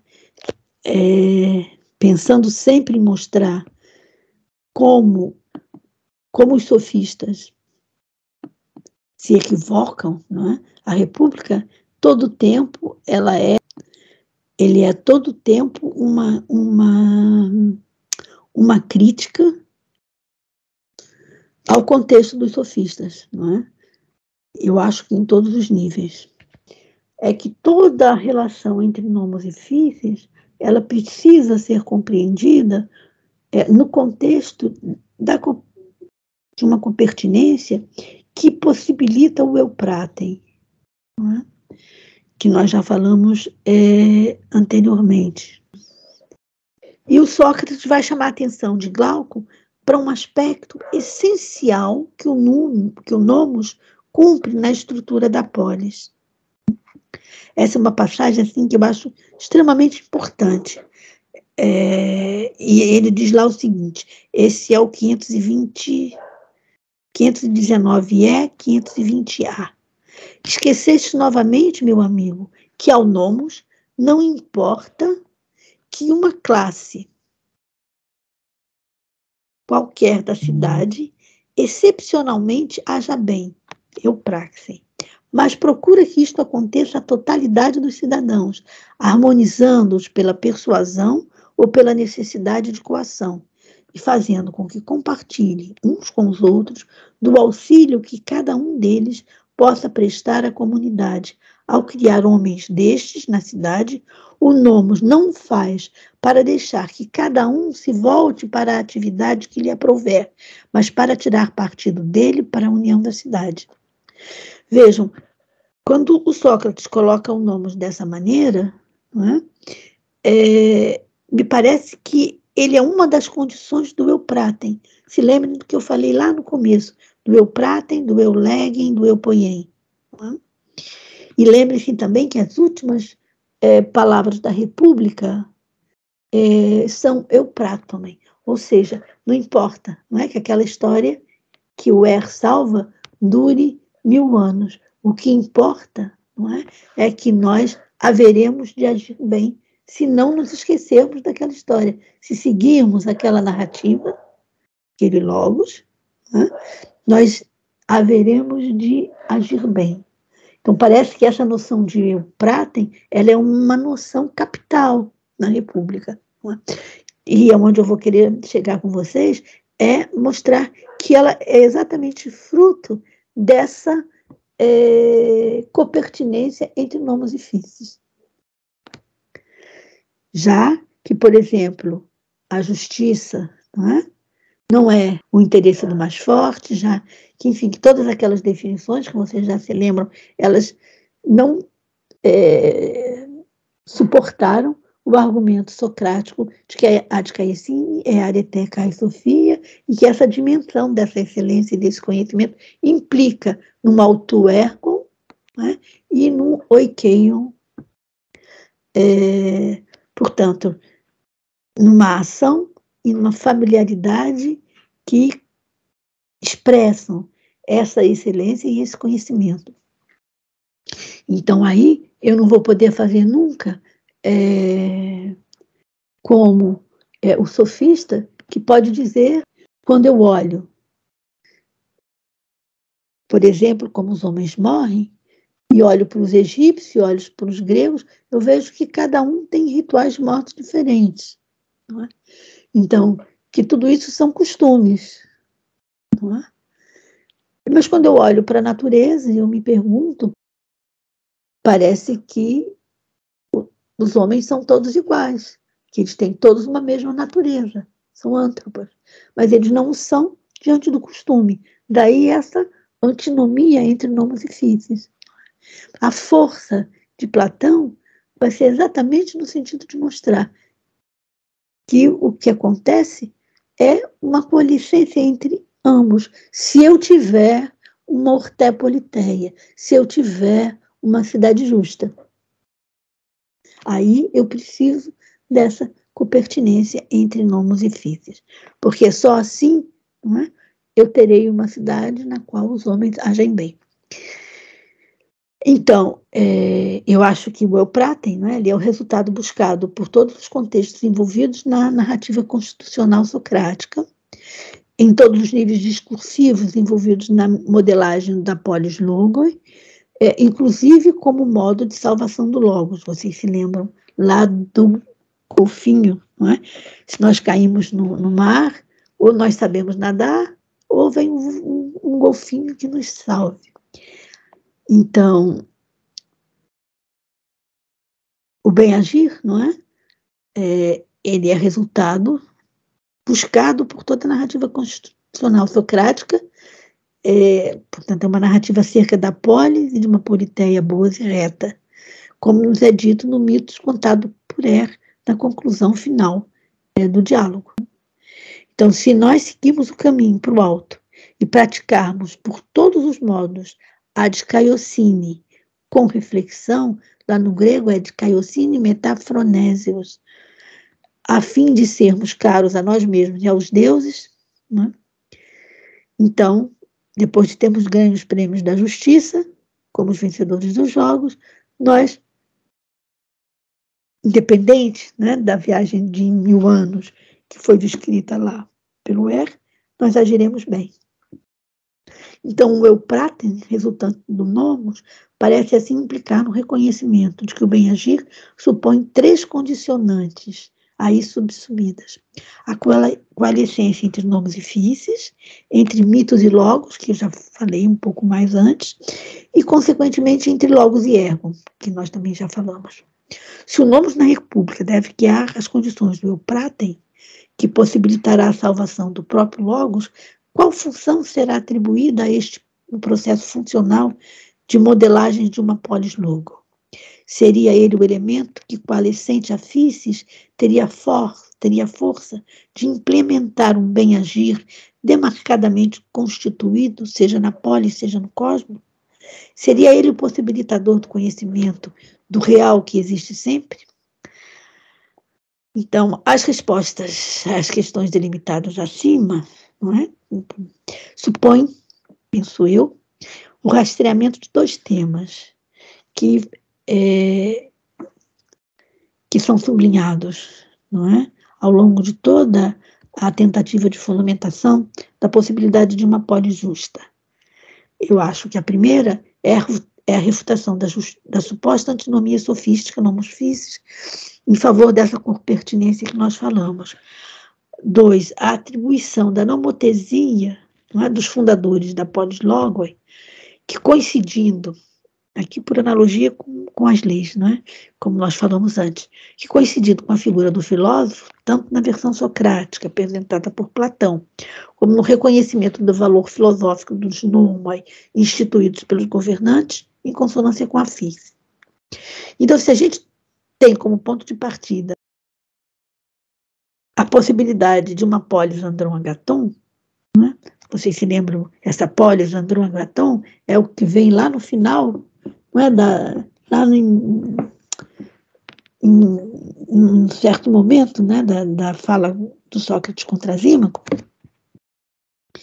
as diferentes funções que são atribuídas aos nomos e aos seus modos de composições com afícies. É, então, eu acho que antes de qualquer coisa, a questão nomos físis é o modo no qual o conflito entre filosofia e sofística é exposto no texto platônico.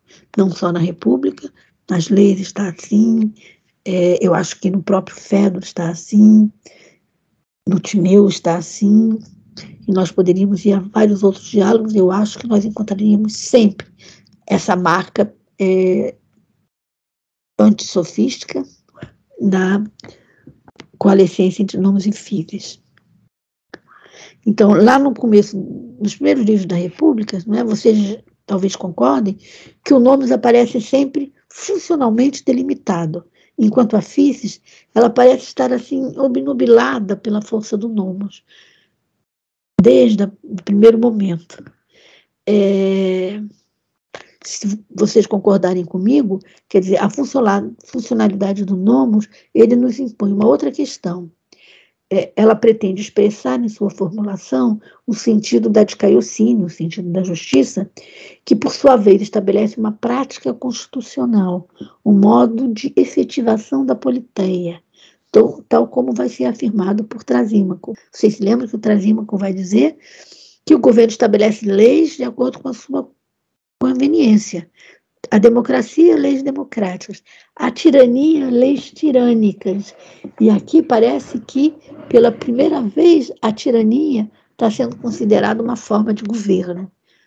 É, se diz muito isso, mas eu acho que já em Heródoto existe essa confrontação é, que contrapõe tirania e monarquia. A monarquia é o que Dario escolhe, lá no diálogo dos três persas, contra a tirania, porque a tirania é, não permite não é, o eu pratem.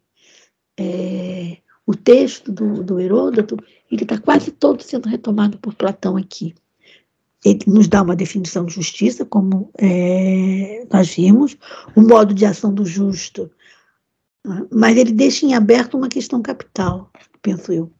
Como aquilo que ainda não foi suficientemente explanado nem por Trasímaco, nem por Sócrates, a funcionalidade, funcionalidade do nomos pode conformar-se em uma polis Andrão Agatur. E é nesse momento que o Glauco é, vai introduzir duas temáticas que são polêmicas. Não é? Primeiro, a questão da persuasão verdadeira. É?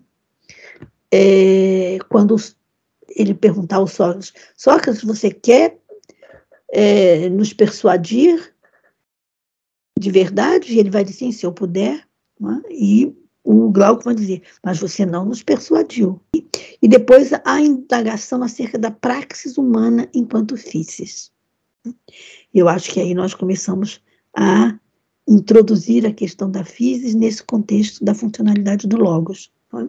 Então, ele vai trazer à tona uma assertiva que, em princípio, remeteria a um tema ao qual a tradição hermenêutica tomou, tornou conhecido como antítese nomos físis, como uma questão que, ao mesmo que, mesmo aparentemente exposta por Antifonte, e Hípias e Cállicles, através de Platão no Protágoras e no Gorgias, foi atribuída, por essa mesma tradição aos pensadores chamados é, sofistas. É? Ainda que forçosamente, de modo muito rápido, eu acho que é, é preciso que a gente é, lembre alguns elementos do argumento de Glauco. É, sobretudo aqueles que estão bem, delineados, bem delineados na contrafação platônica. Em primeiro lugar, a indagação que ele faz a Sócrates acerca do modo de persuadir. Queres aparentar que nos persuadistes ou persuadir-nos verdadeiramente de que toda maneira é melhor ser justo do que injusto?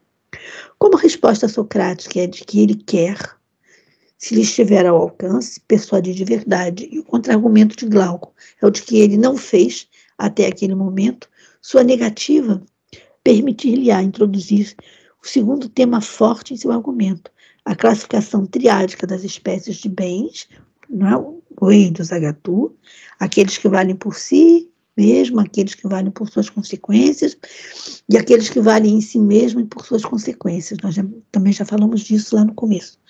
O reconhecimento socrático de que a justiça é um bem que vale em si por suas consequências implicará na necessária demonstração do significado dessa duplicidade valorativa, uma vez que os poloi afirmam em uma pluralidade de discursos que a justiça é uma espécie penosa que se pratica por causa das aparências ou por um salário ou pela reputação, mas que por si mesma deve ser evitada, pois ela nos é hostil.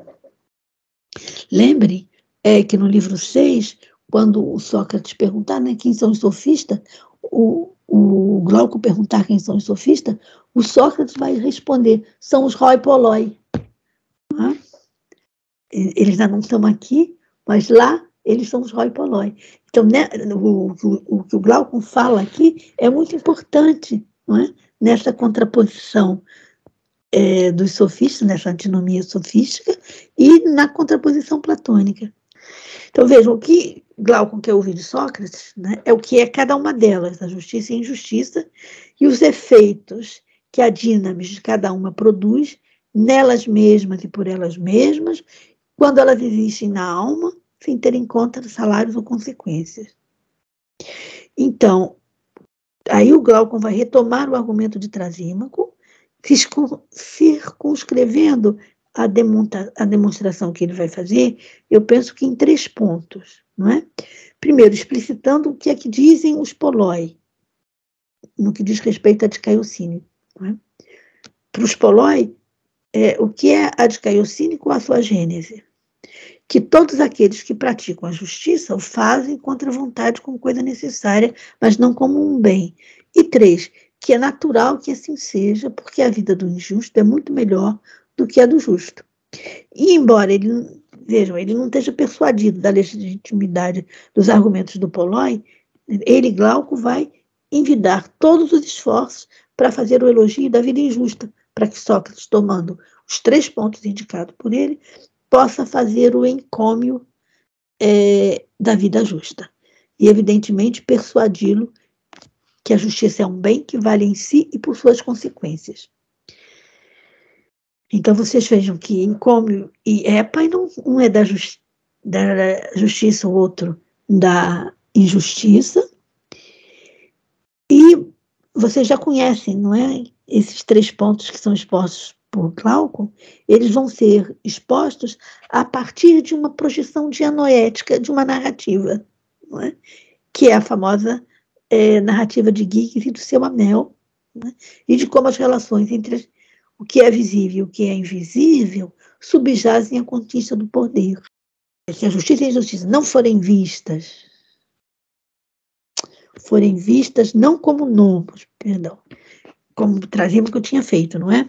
Mas como um modo de ação que, disseminado na físis, nos daria uma distinção modal entre justiça e injustiça, uma que é natural e outra que é artificial, vocês se lembrem, é, que lá no final o Glaucon também vai chegar à conclusão de que a, a injustiça não é, é, um, é um bem, mas que sofrer a injustiça é que é um mal.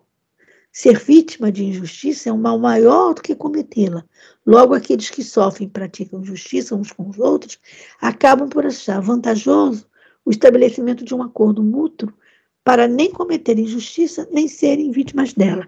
Então, e assim sendo sua gênese em um acordo, tendo né, a, justiça tem a sua gênese em um acordo estabelecido entre os homens e legitimado pelo costume e pela legislação, isto é, pela escrita dos nomoi. Isso lá no passo 358. A justiça não é um bem, como afirma Sócrates, nenhum acaso atrelado ao interesse do governante, como acredita Trasímaco, mas uma necessidade, pois de uma vez que se aquele que pudesse cometê-la fosse verdadeiramente um varão, nunca aceitaria esse acordo de não praticar nem sofrer injustiças. Esta é, segundo Glauco, a físis da dicaiocine.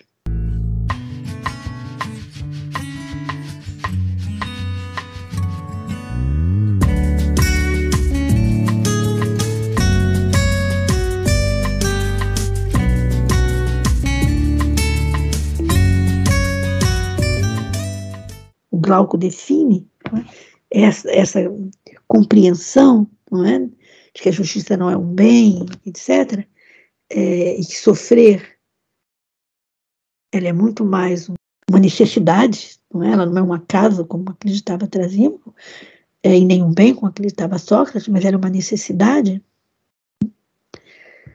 porque se nós pudéssemos cometê-las né, com o anel de Giggs e ninguém soubesse, todos nós cometeríamos. E o Glauco conclui tudo isso dizendo: essa é a físis da Dicaiocine.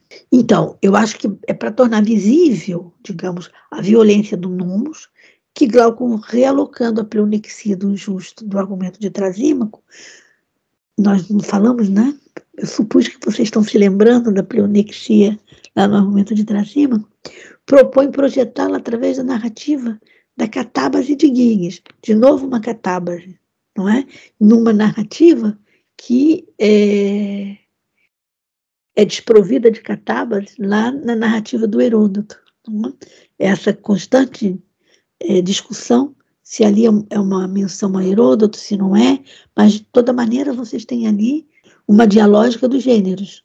Algo vai propor projetá-la através da narrativa da catábase de Guias, o pastor que servia na casa do soberano Lídio, que ao descer em uma fenda rasgada na terra por um tremor de terra durante uma tempestade, encontrou o anel que possuía dinamis de tornar as coisas ora visíveis, ora invisíveis. Com o uso do anel, acabou por matar o rei, casar-se com a rainha e assumir o poder real. Se dessemos ao justo e ao injusto um anel como o de Guigas, veríamos que, por efeito da pleonexia, ambos caminhariam pela mesma vereda, a da injustiça, pois, por natureza, tudo que vem a ser pela físis está disposto a alcançar a pleonexia como um bem, mas pela violência do nomos é forçado a respeitar a isonomia. Agora, o desafio de Glauco é, parece levar o argumento de Trasímaco é, para um nível no qual a funcionalidade do nomos não está restrita ao interesse do governante, legitimado por sua extensão constitucional, mas a um contexto no qual o acordo que se estabelece entre a ação da injustiça e a ação da justiça e seus efeitos sobre os seus agentes faz do ato de legislar o núcleo funcional do nomos, que ao impor a isonomia o faz não só com os nômima, mas também com a força da atribuição da legalidade através do nome e da escrita. Como então encomunhar a justiça? Não é agora esse é todo o modelo em que o Sócrates vai ter que construir o seu argumento filosófico. Vejam a, a, a sofisticação, o modo como Platão vai construindo é, a filosofia como um gênero do Logos. É, ele diz tudo, é o Glauco que diz, tudo que o filósofo não deve dizer. Né? Então, como então encomiar, encomiar a justiça como um bem que vale em si e por suas consequências? E como persuadir verdadeiramente que o modo de vida justo é melhor e mais feliz do que o modo de vida do injusto, sem reduzir a ação justa ao nível da doxa. Portanto, a resposta socrático-platônica, penso eu, ela vai implicar em circunscrever o desafio de Glauco e Admanto a um outro contexto argumentativo, em lugar do encômio retórico ou do épainon poético, trata-se agora de uma gétesis, de uma busca para conhecermos algo que ainda não sabemos o que é. No caso, a justiça como o bem que vale em si e por suas consequências. Portanto, agora aqui, não é, lado a lado com os sofistas, com argumento retórico, enfim, com argumento da prosa, o Sócrates está marcando não é, que a filosofia não é um encômio retórico, não é uma, um épano poético, mas era uma gétesis. É essa gétesis que marca o gênero filosófico. Então, é essa a logo, é a cidade feita de logos, não é? E é a conformação dos nomos é, entre o estatuto político e o estatuto dialético é que, vão, que vai permitir essa copertinência entre logos e ergo. Então, veja, o deslocamento investigativo proposto por Sócrates, ao afastar-se do estatuto argumentativo da retórica e da poesia, significa passagem para a filosofia, claramente expressa como uma zétese que exige a cuidade de visão e disponibilidade paidêutica para que ela seja conduzida analogicamente à leitura feita de longe, por uma pessoa de vidas fracas, aquilo que nós já falamos, e ele só diz lá uma coisa muito importante: seria assim um presente de Hermes. E é pena que a gente não possa discutir aqui o que, que significa um presente de Hermes. É, mas, digamos, é, é um verdadeiro achado, não é para os olhos. Esse presente de Hermes é um achado para os olhos que, podendo ler primeiro as maiores, pudessem examinar as menores e ver se eram a mesma coisa, tal, ta, unta. Então, a analogia entre o maior e o menor, como nós é, mencionamos anteriormente, leva os interlocutores de Sócrates ao reconhecimento de que as éteses acerca da justiça poderá ser repreendida de modo semelhante, pois como ela existe não só no homem, mas em toda a cidade, e como a cidade é maior do que o homem, talvez seja mais fácil, primeira, apreendê-la, e aí eu estou traduzindo catamatem, em uma escala maior, isto é, na cidade, para depois observá-la no homem. Examinando a semelhança com o maior na ideia do menor. Portanto, que está lá é, é a ideia, não é? Semelhança do maior na ideia do menor. Então, agora ele vai passar, né, que nós já falamos, é, como através do Logos nasce a cidade, é, como com Logos eles fundam uma cidade.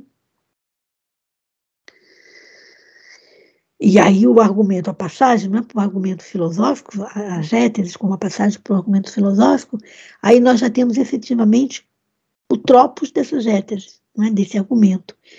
É, ele vai estar atrelado ao movimento da visão, é, ele deve ser oxibléponta, ele deve ter uma cuidade, não é?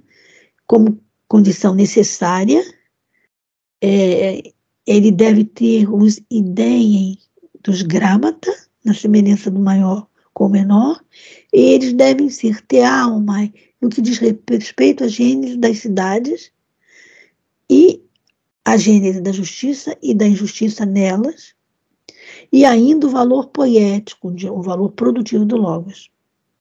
Então, vai ser a partir. E tudo isso para caracterizar o tropos da filosofia, não é? E aí vocês traduzem, traduzam tropos como vocês preferirem. Mas se quiserem uma tradução forte, que vocês possam dizer o caráter da filosofia, ele está aí, entre esses oxiblepota, esse ideia dos grámata, esse tealma e da gênese das cidades, e nesse valor poético do Logos, não é? Então, esse é o tropos, esse é o caráter que, digamos, a incompletitude dos argumentos de Glauco e de Trasímago devem é, permitir a demonstração, pois nem o nomos se conforma sem a físis, como parecia possível no argumento de Trasímago, não é? e no de Glauco, se admitirmos que o interesse do governante é o bem dos governados, nem o nomos pode ser constituído a partir de um acordo entre fortes e fracos que lhe permita violentar a físis ao legislar a isonomia entre os homens. Parece que isso aqui é o que é vital na conformação do argumento é, do filósofo. É? Ele é uma gétese e é por tudo isso que ele é uma gétese. Porque a incompletude não é, do argumento de Trasímaco, dizendo que o nomos se conforma sem a físis, e o argumento é, de Glauco, não é? é? de que o nomos pode ser constituído a partir de um acordo entre fortes e fracos que violenta a físis, é? ao legislar a isonomia entre os homens. Portanto, o ponto de partida do argumento do filósofo é exatamente o contrário dessa violência da física em relação ao nomos. Porque ele vai começar dizendo, porque os homens né, são naturalmente diferentes, cada um para a praxis do seu erro.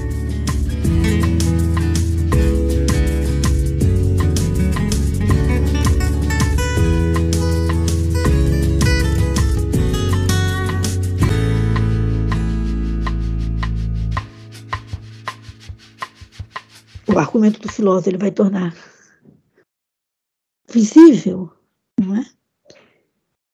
Com logos é a copertinência entre nomos e fícies, é a distensão coalescente entre nomos e fícies que vai possibilitar, em última instância, o modo de vir a ser, o devir de uma polis andron-agaton e a visibilidade de algo que é invisível, a polis andron-agaton, aos interlocutores de Sócrates no diálogo.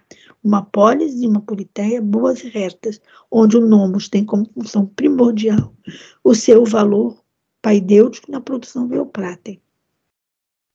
Se nós pudéssemos agora aqui passar para polis em logo, e aí nós iríamos compreender melhor a refutação platônica é, da famosa antítese nomos é, apontada pelos sofistas, não é?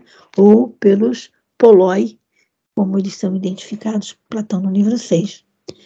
É, e a sua concepção da funcionalidade do nomos. Mas o que eu quis marcar é? é que todo o contexto da polis logoi, ela supõe o princípio da coinonia, que funda uma cidade, não é? que os homens não são é, eles precisam uns dos outros, eles não podem tudo sozinho. Né? Você se lembra a contraposição do Hippias, o Hippias dizendo que ele não precisa de ninguém, que ele escreve tragédia, ele escreve comédia, ele faz a comida, ele faz o cinto, ele faz tudo. Ele é, um, é, ele é autárquico. Não é? E o que o Platão está empenhado em mostrar que os homens não possuem autarquia. É? Os homens são necessitados dos outros, eles precisam de uma coinonia. Então, o que faz que a cidade venha a ser é, a, é, é uma sinoiquia, não é? é? E nessa sinoiquia, para que ela seja possível, é necessário que nomos e físis sejam coalescentes. É, e, e, isso por quê? Não é? Aí, a sinoiquia, ela vai, ela impossibilita, digamos, a solidão política, que o argumento é de que o homem justo poderia viver sozinho, lembrem lá, e que o Sócrates contrapõe que mesmo uma sociedade, sociedade de ladrões é, e é, de homens injustos, alguma coinonia teria que existir entre eles para que, para que eles pudessem roubar, matar, fazer tudo isso.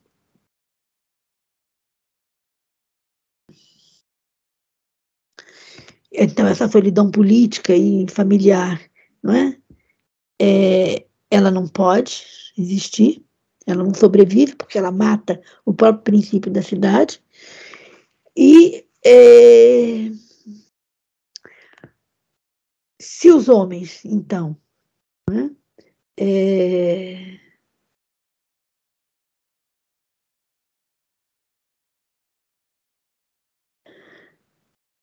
dependem de uma sinoiquia, não é?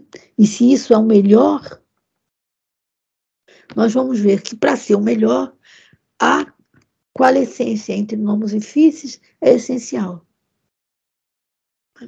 E, e esse melhor vai nos levar a um imperativo, digamos, a um imperativo verbal, que é delimitador do topos de ação do logos, próprio gênero filosófico, que vai mediar a interlocução de Sócrates com seus interlocutores. Não é? Quando ele diz, ah, vamos lá, no logos, desde o começo, portanto, a noção de exarqué aí, não é? Fabriquemos uma cidade. Serão as nossas necessidades que hão de produzi-lo. Depois ele vai reconhecer que nós não nascemos igual um ao outro, mas com naturezas diferentes, cada um para a prática do seu ego. É, e depois ele vai chegar lá, não é? Ora, vamos lá, como se estivéssemos. E agora ele vai demarcar mesmo é? a, a, a conformação da filosofia. Ora, vamos lá, como se estivéssemos no mito mitologando e disponíveis com logos eduquemos esses varões.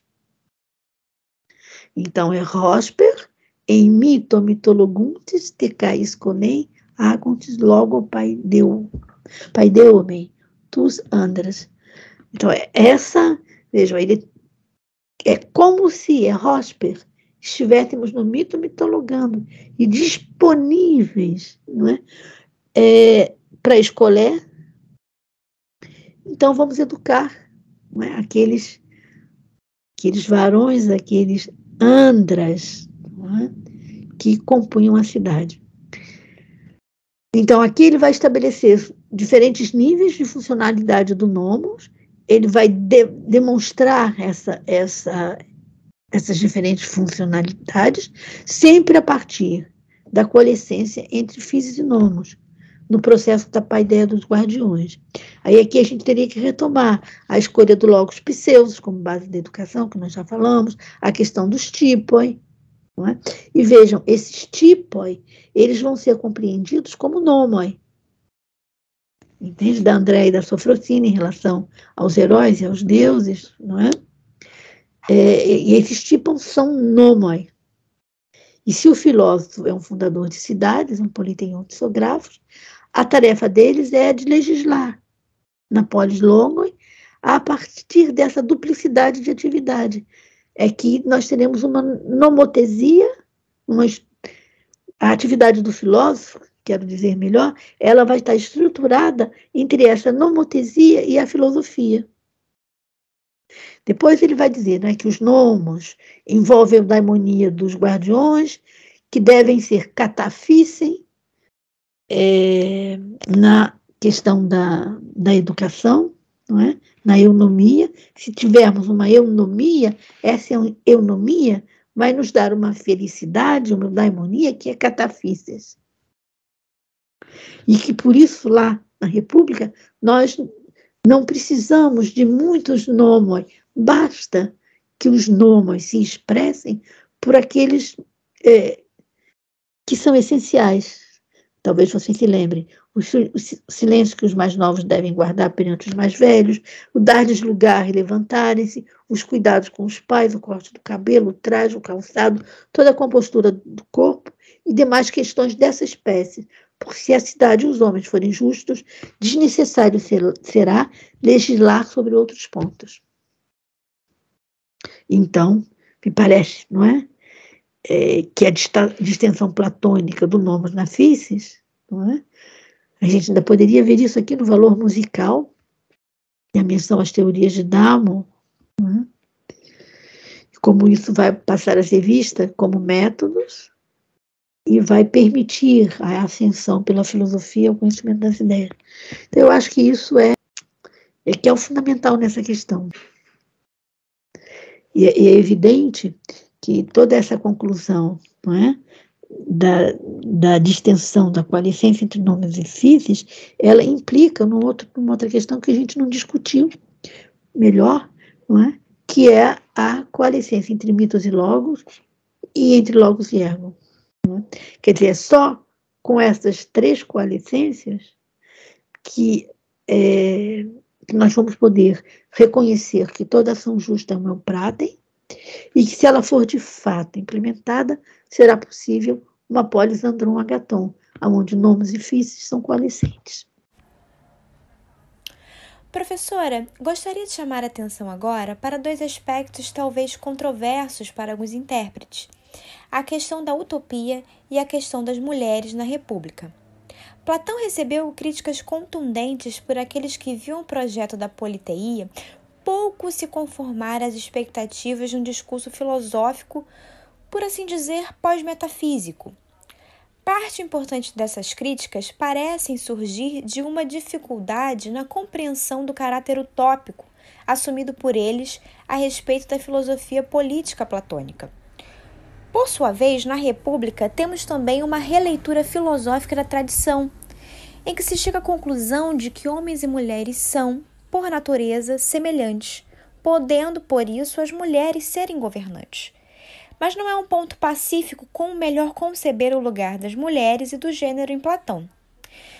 Nesse sentido, como podemos lançar luz sobre essas questões de maneira a buscar dirimir controvérsias interpretativas resultantes de uma leitura talvez menos concentrada no próprio texto de Platão? Eu vou começar tentando é, falar um pouco hum, sobre a questão é, da utopia, tá? E depois a gente pode passar para a questão das mulheres, porque eu acho que a questão das mulheres passa também, não é?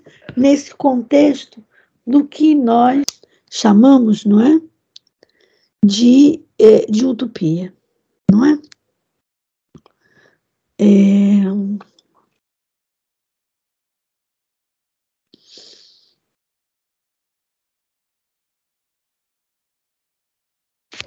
Então,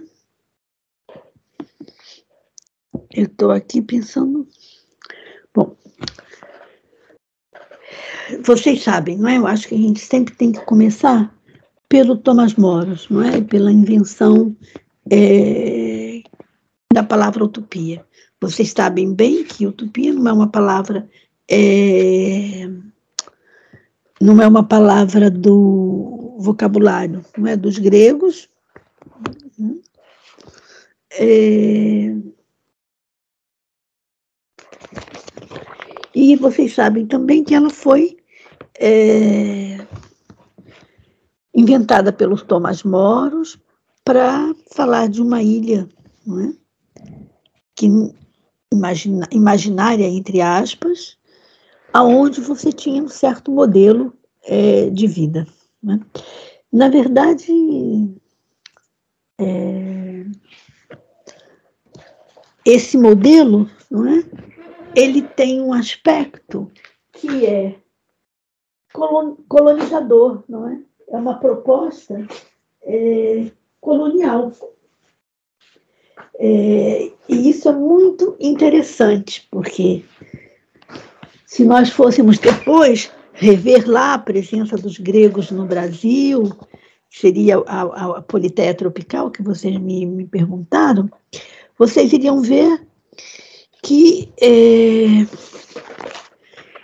esse modelo né, de, de colonização é, ele tomou várias, várias faces né, é, entre nós. Então,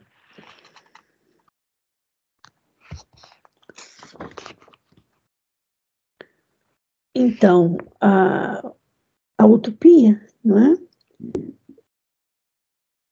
Ela vem da junção dos dois termos da língua grega, o, o, o advérbio de negação u, o substantivo masculino topos, e eles vão formar um híbrido feminino, utopia. É, o texto do Moros é um texto muito. Ele é requintado, não é? é vocês vão ver que o próprio nome né, do, do herói da, da utopia é,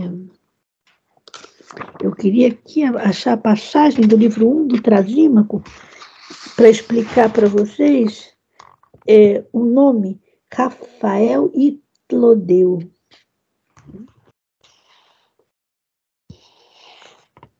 Mas eu não vou achar. Que são essas coisas que a gente tem que separar antes, não é? é mas então, então eu, a utopia, o advérbio de negação, o, o, o, não é? é e a palavra topos, não é? só isso já traz para nós, um, só o advérbio de negação já traz para nós um, um, um, problemão, não é? é se nós fôssemos entrar aqui em discussões específicas que envolvem a questão da negação no grego antigo, é, e se nós tomarmos por base as acepções de uso dicionarizadas, vocês vão ver que o, adver, que o advérbio u ele se refere à negação de um fato, é o Chantrene que sublinha isso, à negação de nomes e frases, onde u funciona como negação objetiva, negando um fato, e ele vai se opor, não é? Essa é uma pergunta que eu já vi alguns comentadores fazerem. Por que, que Moros escolheu u e não me? São duas formas de negação é, do grego, não é? Então o Chantrene diz lá é, que o u ele se opõe a me, que é, não é, uma negação subjetiva, o líder Scott vai dizer que é uma negação de desejos e pensamentos, enquanto o U é uma negação objetiva, negando um fato. Então, nesse sentido, o U expressaria uma negação absoluta, enquanto o ME uma negação hipotética, significando que o objeto acerca do qual se fala é incerto, conjectural ou inadmissível. Então aí a gente já teria um problema, não é? Não vamos discutir, mas eu queria só mencionar esse problema para vocês, porque me parece importante. É, porque, na verdade, nós estamos. A, a República é, como utopia é algo extemporâneo, não é? A Platão.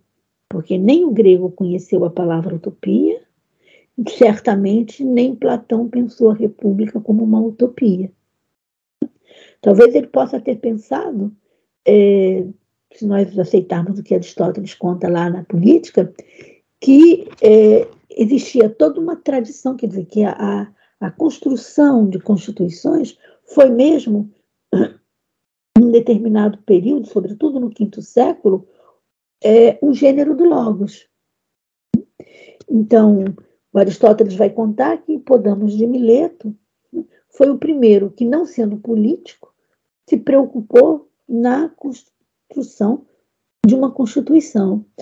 É, e, você, e ele, o Aristóteles conta que ele dividiu o Pireu né, em quarteirões. Não, ele pensou uma cidade com três classes: é, agricultores, guerreiros e governantes, com três locais de habitação dessas classes. Vocês têm, quer dizer, eu falei o Hipodamos Mileto porque, mas Aristóteles vai mostrar várias outras pessoas que antes de Platão é, também fizeram constituições. Então, talvez é, o que Platão faça seja a descrição de uma politeia. É? E eu não sei se nessas descrições, comparada com as, a nossa questão do gênero do Logos, vocês vão ver que quando Homero descreve o Olimpo, ou quando ele descreve é, quando ele descreve o Olimpo, ele diz que lá sempre tem sol, nunca chove. Todos dão essas passagens é, da Ilíada e da Odisseia como passagens que é, são já a demonstração da presença da utopia entre os gregos. Mas eu, pessoalmente, acho que isso é muito. E chamam não é, de utópico tudo isso. É, mas hoje, durante muito tempo, eu já chamei também. É, se vocês forem ver lá na minha tese de doutorado, eu estou chamando de utopia. Mas hoje, eu acho que é muito extemporâneo.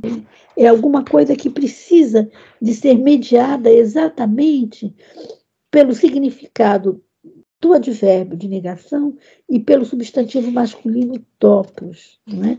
e os significados, é, até porque topos também é um termo que tem vários significados, mas ele, nós poderíamos marcar aqui um que é geográfico, né, o lugar, e um que é metafísico, portanto, é a, a, a noção de lugar que se ocupa em um determinado espaço que pode desde ser um terreno, onde se faz uma casa, ou uma edificação onde se faz um jardim, ou espaço no qual se situa um país, uma região, um território. Nesse sentido, o topos envolve não só uma obra, mas também o lugar, a posição que ela ocupa. O kairos, a oportunidade de fazer algo passando assim de um sentido geográfico para um sentido metafísico. Ele tem também um sentido retórico e dialético que é Aristóteles que vai dar é, para nós, que vai nos chamar a atenção para nós lá na, na retórica. E ele está exatamente falando da questão é, dos gêneros, não é? dizendo que chamo espécies, eidos, não é? as premissas próprias de cada gênero, de cada genus. É? Essa questão eidos e genus é uma questão chave lá na República, eu não falei nos livros 2 e 3, e o Aristóteles está voltando a, aqui quando ele então define, chama espécies as premissas próprias de cada gênero, e tópicos as que são comuns a todos. Topos, é? é isso que diz o Aristóteles, é comum a todos. Ainda tem um sentido médico, é? que aparece nos aforismos, no corpus hipocrático, é? em que o, o autor diz que duas dores que nascem juntas, né? mas não no mesmo topos, mas não no mesmo lugar, a mais forte, a mais veemente, ela obscurece a outra. Então vejam, nessa ótica desses sentidos, se nós pudéssemos explorar aqui, é, os dois termos que Thomas More escolhe para criar a palavra utopia, elas trazem alguns problemas que eu acho que são, que são largos. Eu acho que a primeira, então, como eu falei, diz respeito ao advérbio é, o, e a pergunta que alguns comentadores fazem, por que, que Moro não utilizou o me ou o alfa privativo em atopia, tal como Platão vai usar no Timeu, não é? Quando ele vai falar da narrativa é, de Solon, ele vai dizer que aquela história é uma atopia. O que poderia parecer é uma boa compreensão do, da República. É, ou até mesmo uma utopia. Mas por que, que não optou por utopia?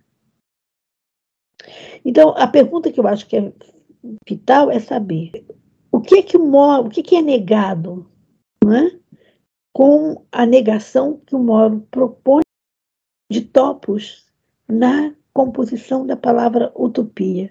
Eu acho que o Moros ele parece estar objetivamente marcando a negação dos três sentidos que nós falamos: o retórico e dialético, é, o geográfico e metafísico e o médico, da palavra topos.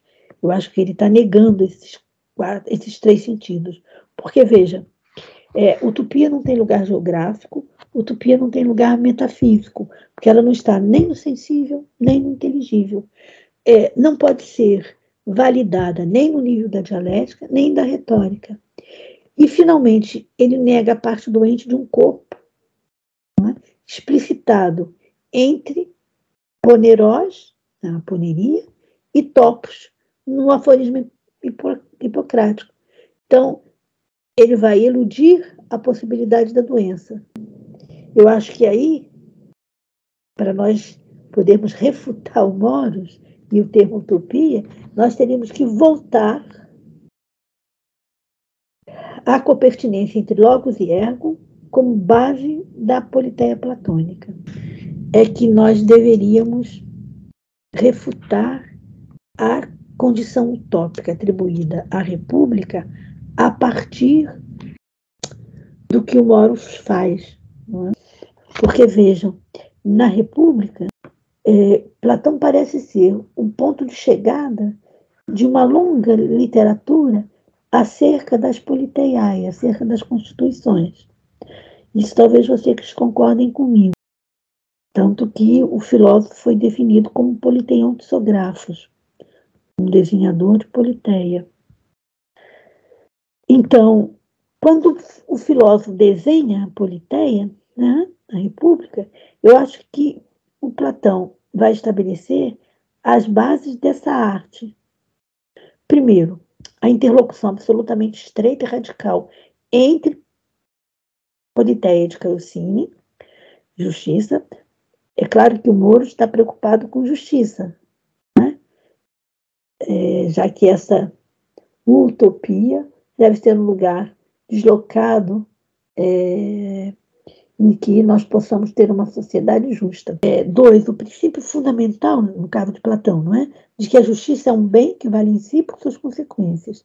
Três, que essa duplicidade da Dikaiosine só pode ser explicitada, primeiro, em uma forma reta e boa da politeia, e em seguida, em seu processo de geração e corrupção, que expressa não só nas diferentes espécies de politeia, mas também nas espécies de almas, de psirai, que são e agem em consonância com essas constituições. Que essa relação entre politeia e psirré deve ser medida por dois modos de subsistência, a trofé e a paideia. Portanto, tanto o corpo, né, tanto a alimentação do corpo, a trofé, quanto a alma, a paideia, necessitam de alimentos.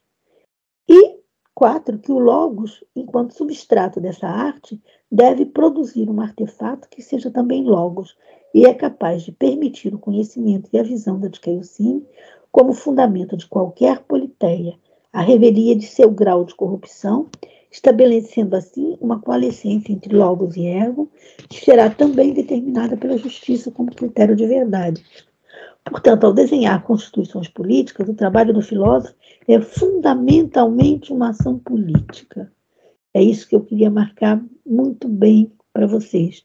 Se tem um sentido, entre aspas, de utopia que nós podemos assimilar a essa, esse termo tão extemporâneo de Platão é que a, a utopia, com muitas aspas, é o modo de ação política do filósofo.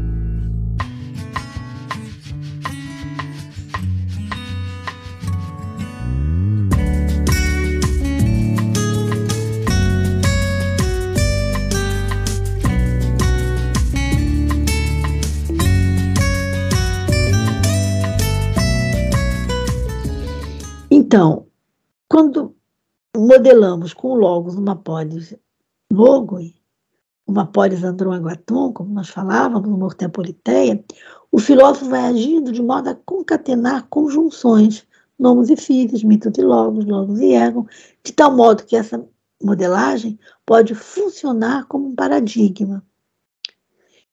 E aqui, é, a modelagem e o produto dela resultante parecem se constituir no paradigma Urano e seus paradigmas, como modelo, como paradigma, para quem quiser vê-la e vendo-a fundar uma para si mesmo.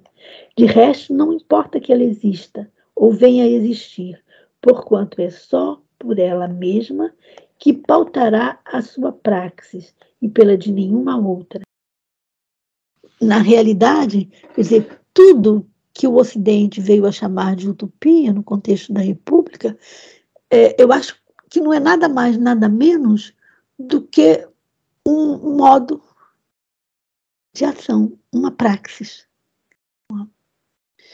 E aí eu não saberia é, dizer para vocês se essa cidade, como ele diz aqui, é, não importa, ela pode não existir aqui, agora, na Terra, mas importa que ela existe sempre, como um paradigma onde no céu. Aí, bom, aí no céu vocês coloquem muitas outras palavras, não é? Mas aí pode ser tudo. Mas pode ser nesse lugar visível das ideias para ser contemplado. Mas o que, que ele faz? A existência dessa cidade, ela é constante ela não cessa nunca. E ela funciona como uma regra de ação. Porque é só por ela que nós devemos agir. Não importa a politeia. Pode ser uma oligarquia, pode ser um, uma democracia, pode ser uma tirania. Nós devemos agir sempre em consonância com essa cidade feita de logos. É? E quem faz essa cidade feita de logos? O filósofo. Então, o que compõe o que é próprio do gênero filosófico? É a construção dessa ortepoliteia, dessa cidade justa, que é uma regra constante de ação, que existe sempre, embora não esteja em nenhum lugar. Então, hoje eu me pergunto se utopia, se isso é uma utopia. Eu acho que não é. E fico sempre me perguntando se a atribuição da palavra utopia a Platão, que eu mesma já dei muitas vezes, né, se ela não é extemporânea e desproposital, pouco fiel ao que Platão fez.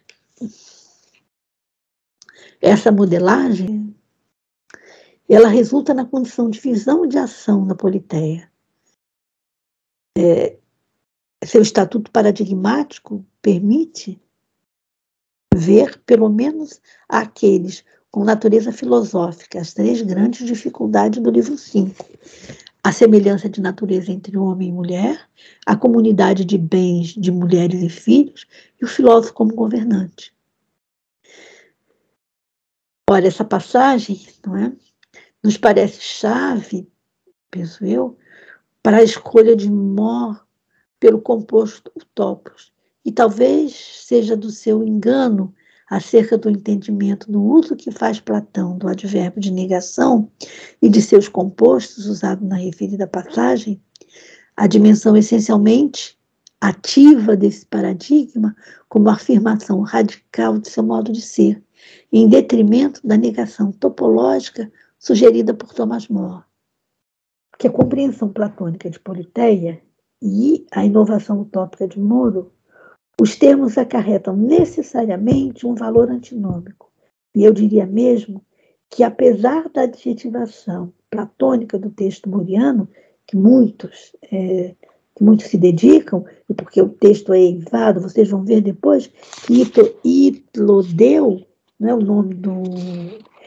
vem do, do verbo grego itleo, significa dizer tolice, tagarelar, é, e que aparece no passo 364D, nas linhas 4 e 5 da República.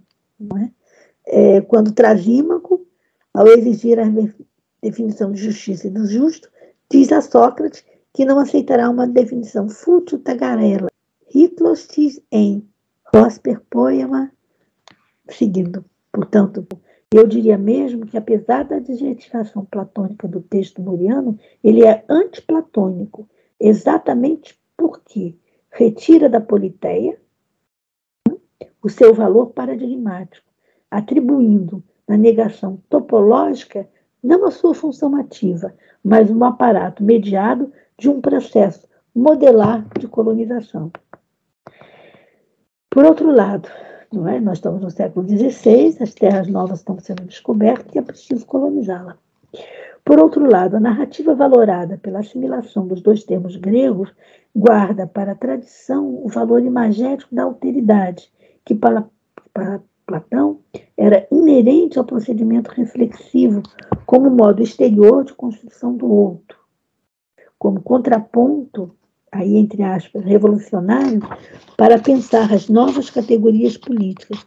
E, nesse sentido, a equivocada leitura de Platão feita por Mó permitiu aos modernos o retorno aos antigos como único meio eficiente de compreensão dos diversos processos de colonização moderna no mundo ocidental.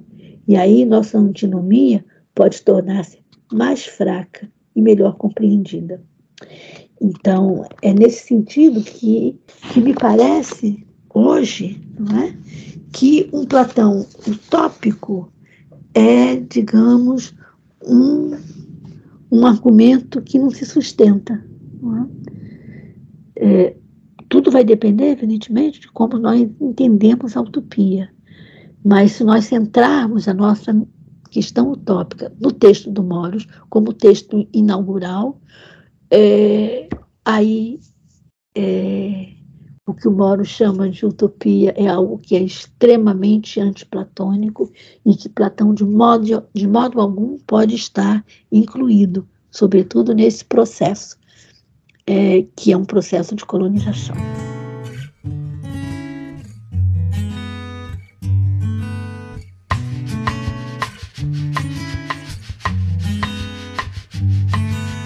ainda está me faltando a questão das mulheres. É? Teríamos que voltar a um tema que eu acho que é muito grande, que são as relações de Platão com Aristófanes, é? e o quanto Platão deve é, as comédias, é, não só aristofânicas, mas, mas certamente não é? as comédias de Picarmo, que nós só conhecemos nos fragmentos, mas que certamente Platão as conheceu muito bem, visto que ele foi também um divulgador em Atenas. Epicarmo é um autor siracusano, é, os mimos também vêm é, da Magna Grécia. Foi Platão também quem tornou conhecido em Atenas é, os mimos de Sófro. Mas, no que tange a Aristófanes, eu acho que o diálogo entre ele e Platão é constante.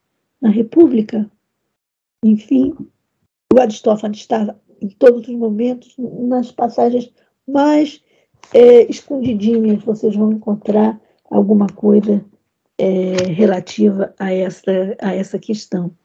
Então, quando nós chegamos é, na questão das função das mulheres na polis, é, vocês vão ver que entre mulheres na Assembleia e a República existe uma aproximação imensa. É, eu não sei se vocês conhecem, mas eu escrevi um trabalho é, que se chamava mesmo Coinonia e Politeia, que se chamou Coinonia e Politeia, a função das mulheres na polis, com as aproximações e as diferenças entre é, as mulheres na Assembleia do Aristófanes e a Politeia de Platão. E lá vocês vão ver que a tese que nós seguimos, escrevi esse artigo junto com a professora Maria de Fátima Silva, que nós concordamos, que todos os, os comentadores acham que a comédia é menor e ela não poderia nunca é, suscitar questões filosóficas em Platão. Eu acho que é exatamente o contrário. Né? O Aristófanes, eu acho que a, as mulheres na, na Assembleia antecedem texto da República, ou pelo menos o, o livro 5 como um todo. E existe entre ambos é, um diálogo muito intenso, que vai ser tratado sobre vários aspectos, não é? A, ambiguidade da mímesis, do masculino no feminino. Eu acho que a gente não tem tempo para tratar de todas essas coisas é, hoje, porque é uma questão muito longa, não é? No contexto é, da República de Platão. Quer dizer, o que está sendo citado no livro 5 é, das mulheres na Assembleia? Algumas coisas. Né? Embora também se diz que lá na mulher nas mulheres na Assembleia há duas passagens que Platão estaria sendo citado por Aristófanes. O que importa é que existe uma grande interlocução entre esses textos, não é? E que o Platão, digamos que é uma coisa fabulosa, não é? que ele seja um defensor para justificar toda a sua ortepoliteia, que as mulheres não tivessem naturalmente uma, fulão, uma função política é, na cidade. É? Da mesma maneira que o Aristófanes coloca a reflexão do feminino nesse papo. É, da polis. Então, eu acho que, independente de quem escreveu primeiro, né, é, quem critica melhor, etc., o mais importante seria que nós lêssemos é, os dois textos como uma interlocução contínua entre dois logos que mantém o diálogo como condição essencial do pensar. Eu acho que isso aqui é importante nesse, nesse contexto. É claro que eu sei que vocês estão me perguntando sobre o que é que significa é, a constatação platônica. Né? São lá as três ondas. Né? A primeira, né? que significa que entre homens e mulheres é, existe uma semelhança, é, e que isso faz com que um ou outro possa governar, que, um, que a educação tudo vai depender da físis de cada um, seja homem ou seja mulher, que existe entre eles uma coinonia de mulheres e filhos. Né?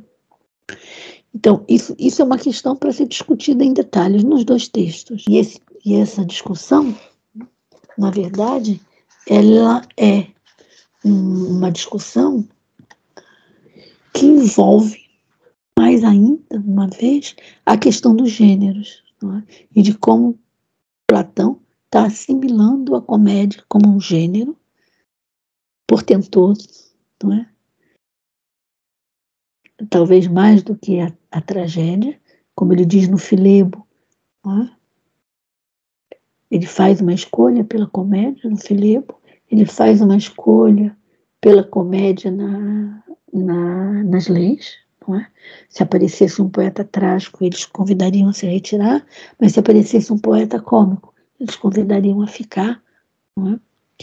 Então, seja a urgência paidêutica que a comédia pode, pode trazer, mas seja a discussão do gênero, partindo do gênero homem-mulher, feminino, masculino, mas nós chegamos a uma, uma discussão acerca do gênero, do logos, que é absolutamente enfática na compreensão, seja do Aristófanes, seja é, do Platão, e que eu não sou uma, uma leitora muito corrente das obras todas, as, as novas versões, não é, do feminismo, da mulher.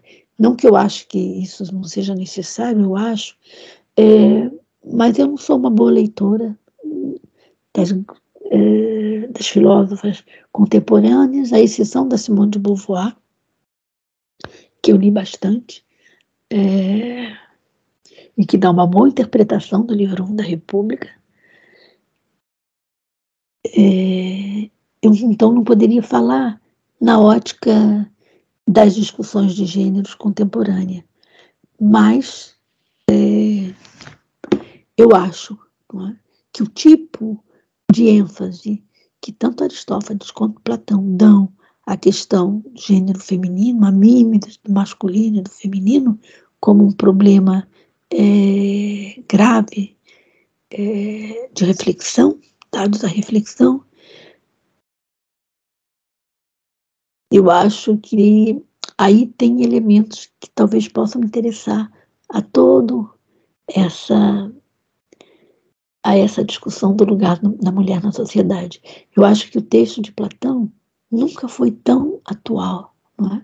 Se vocês pensarem os dias que nós estamos vivendo, é, leiam a sétima carta, vocês vão ficar assustados com a contemporaneidade do que ela diz. É? Vocês vão levar um susto, porque vocês vão pensar que vocês estão vendo uma narrativa do nosso mundo, do nosso dia a dia. Então, eu acho que isso vale também para a questão das mulheres na República. Mas isso eu deixo com vocês a promessa de que um dia nós sentamos para discutir isso. E aí seja um dia que nós só vamos discutir essa questão.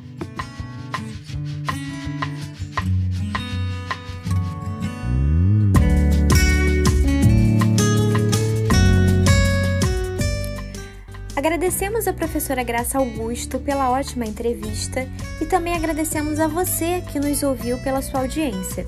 Pedimos que compartilhe esse episódio com os amigos e nos acompanhe nas redes sociais.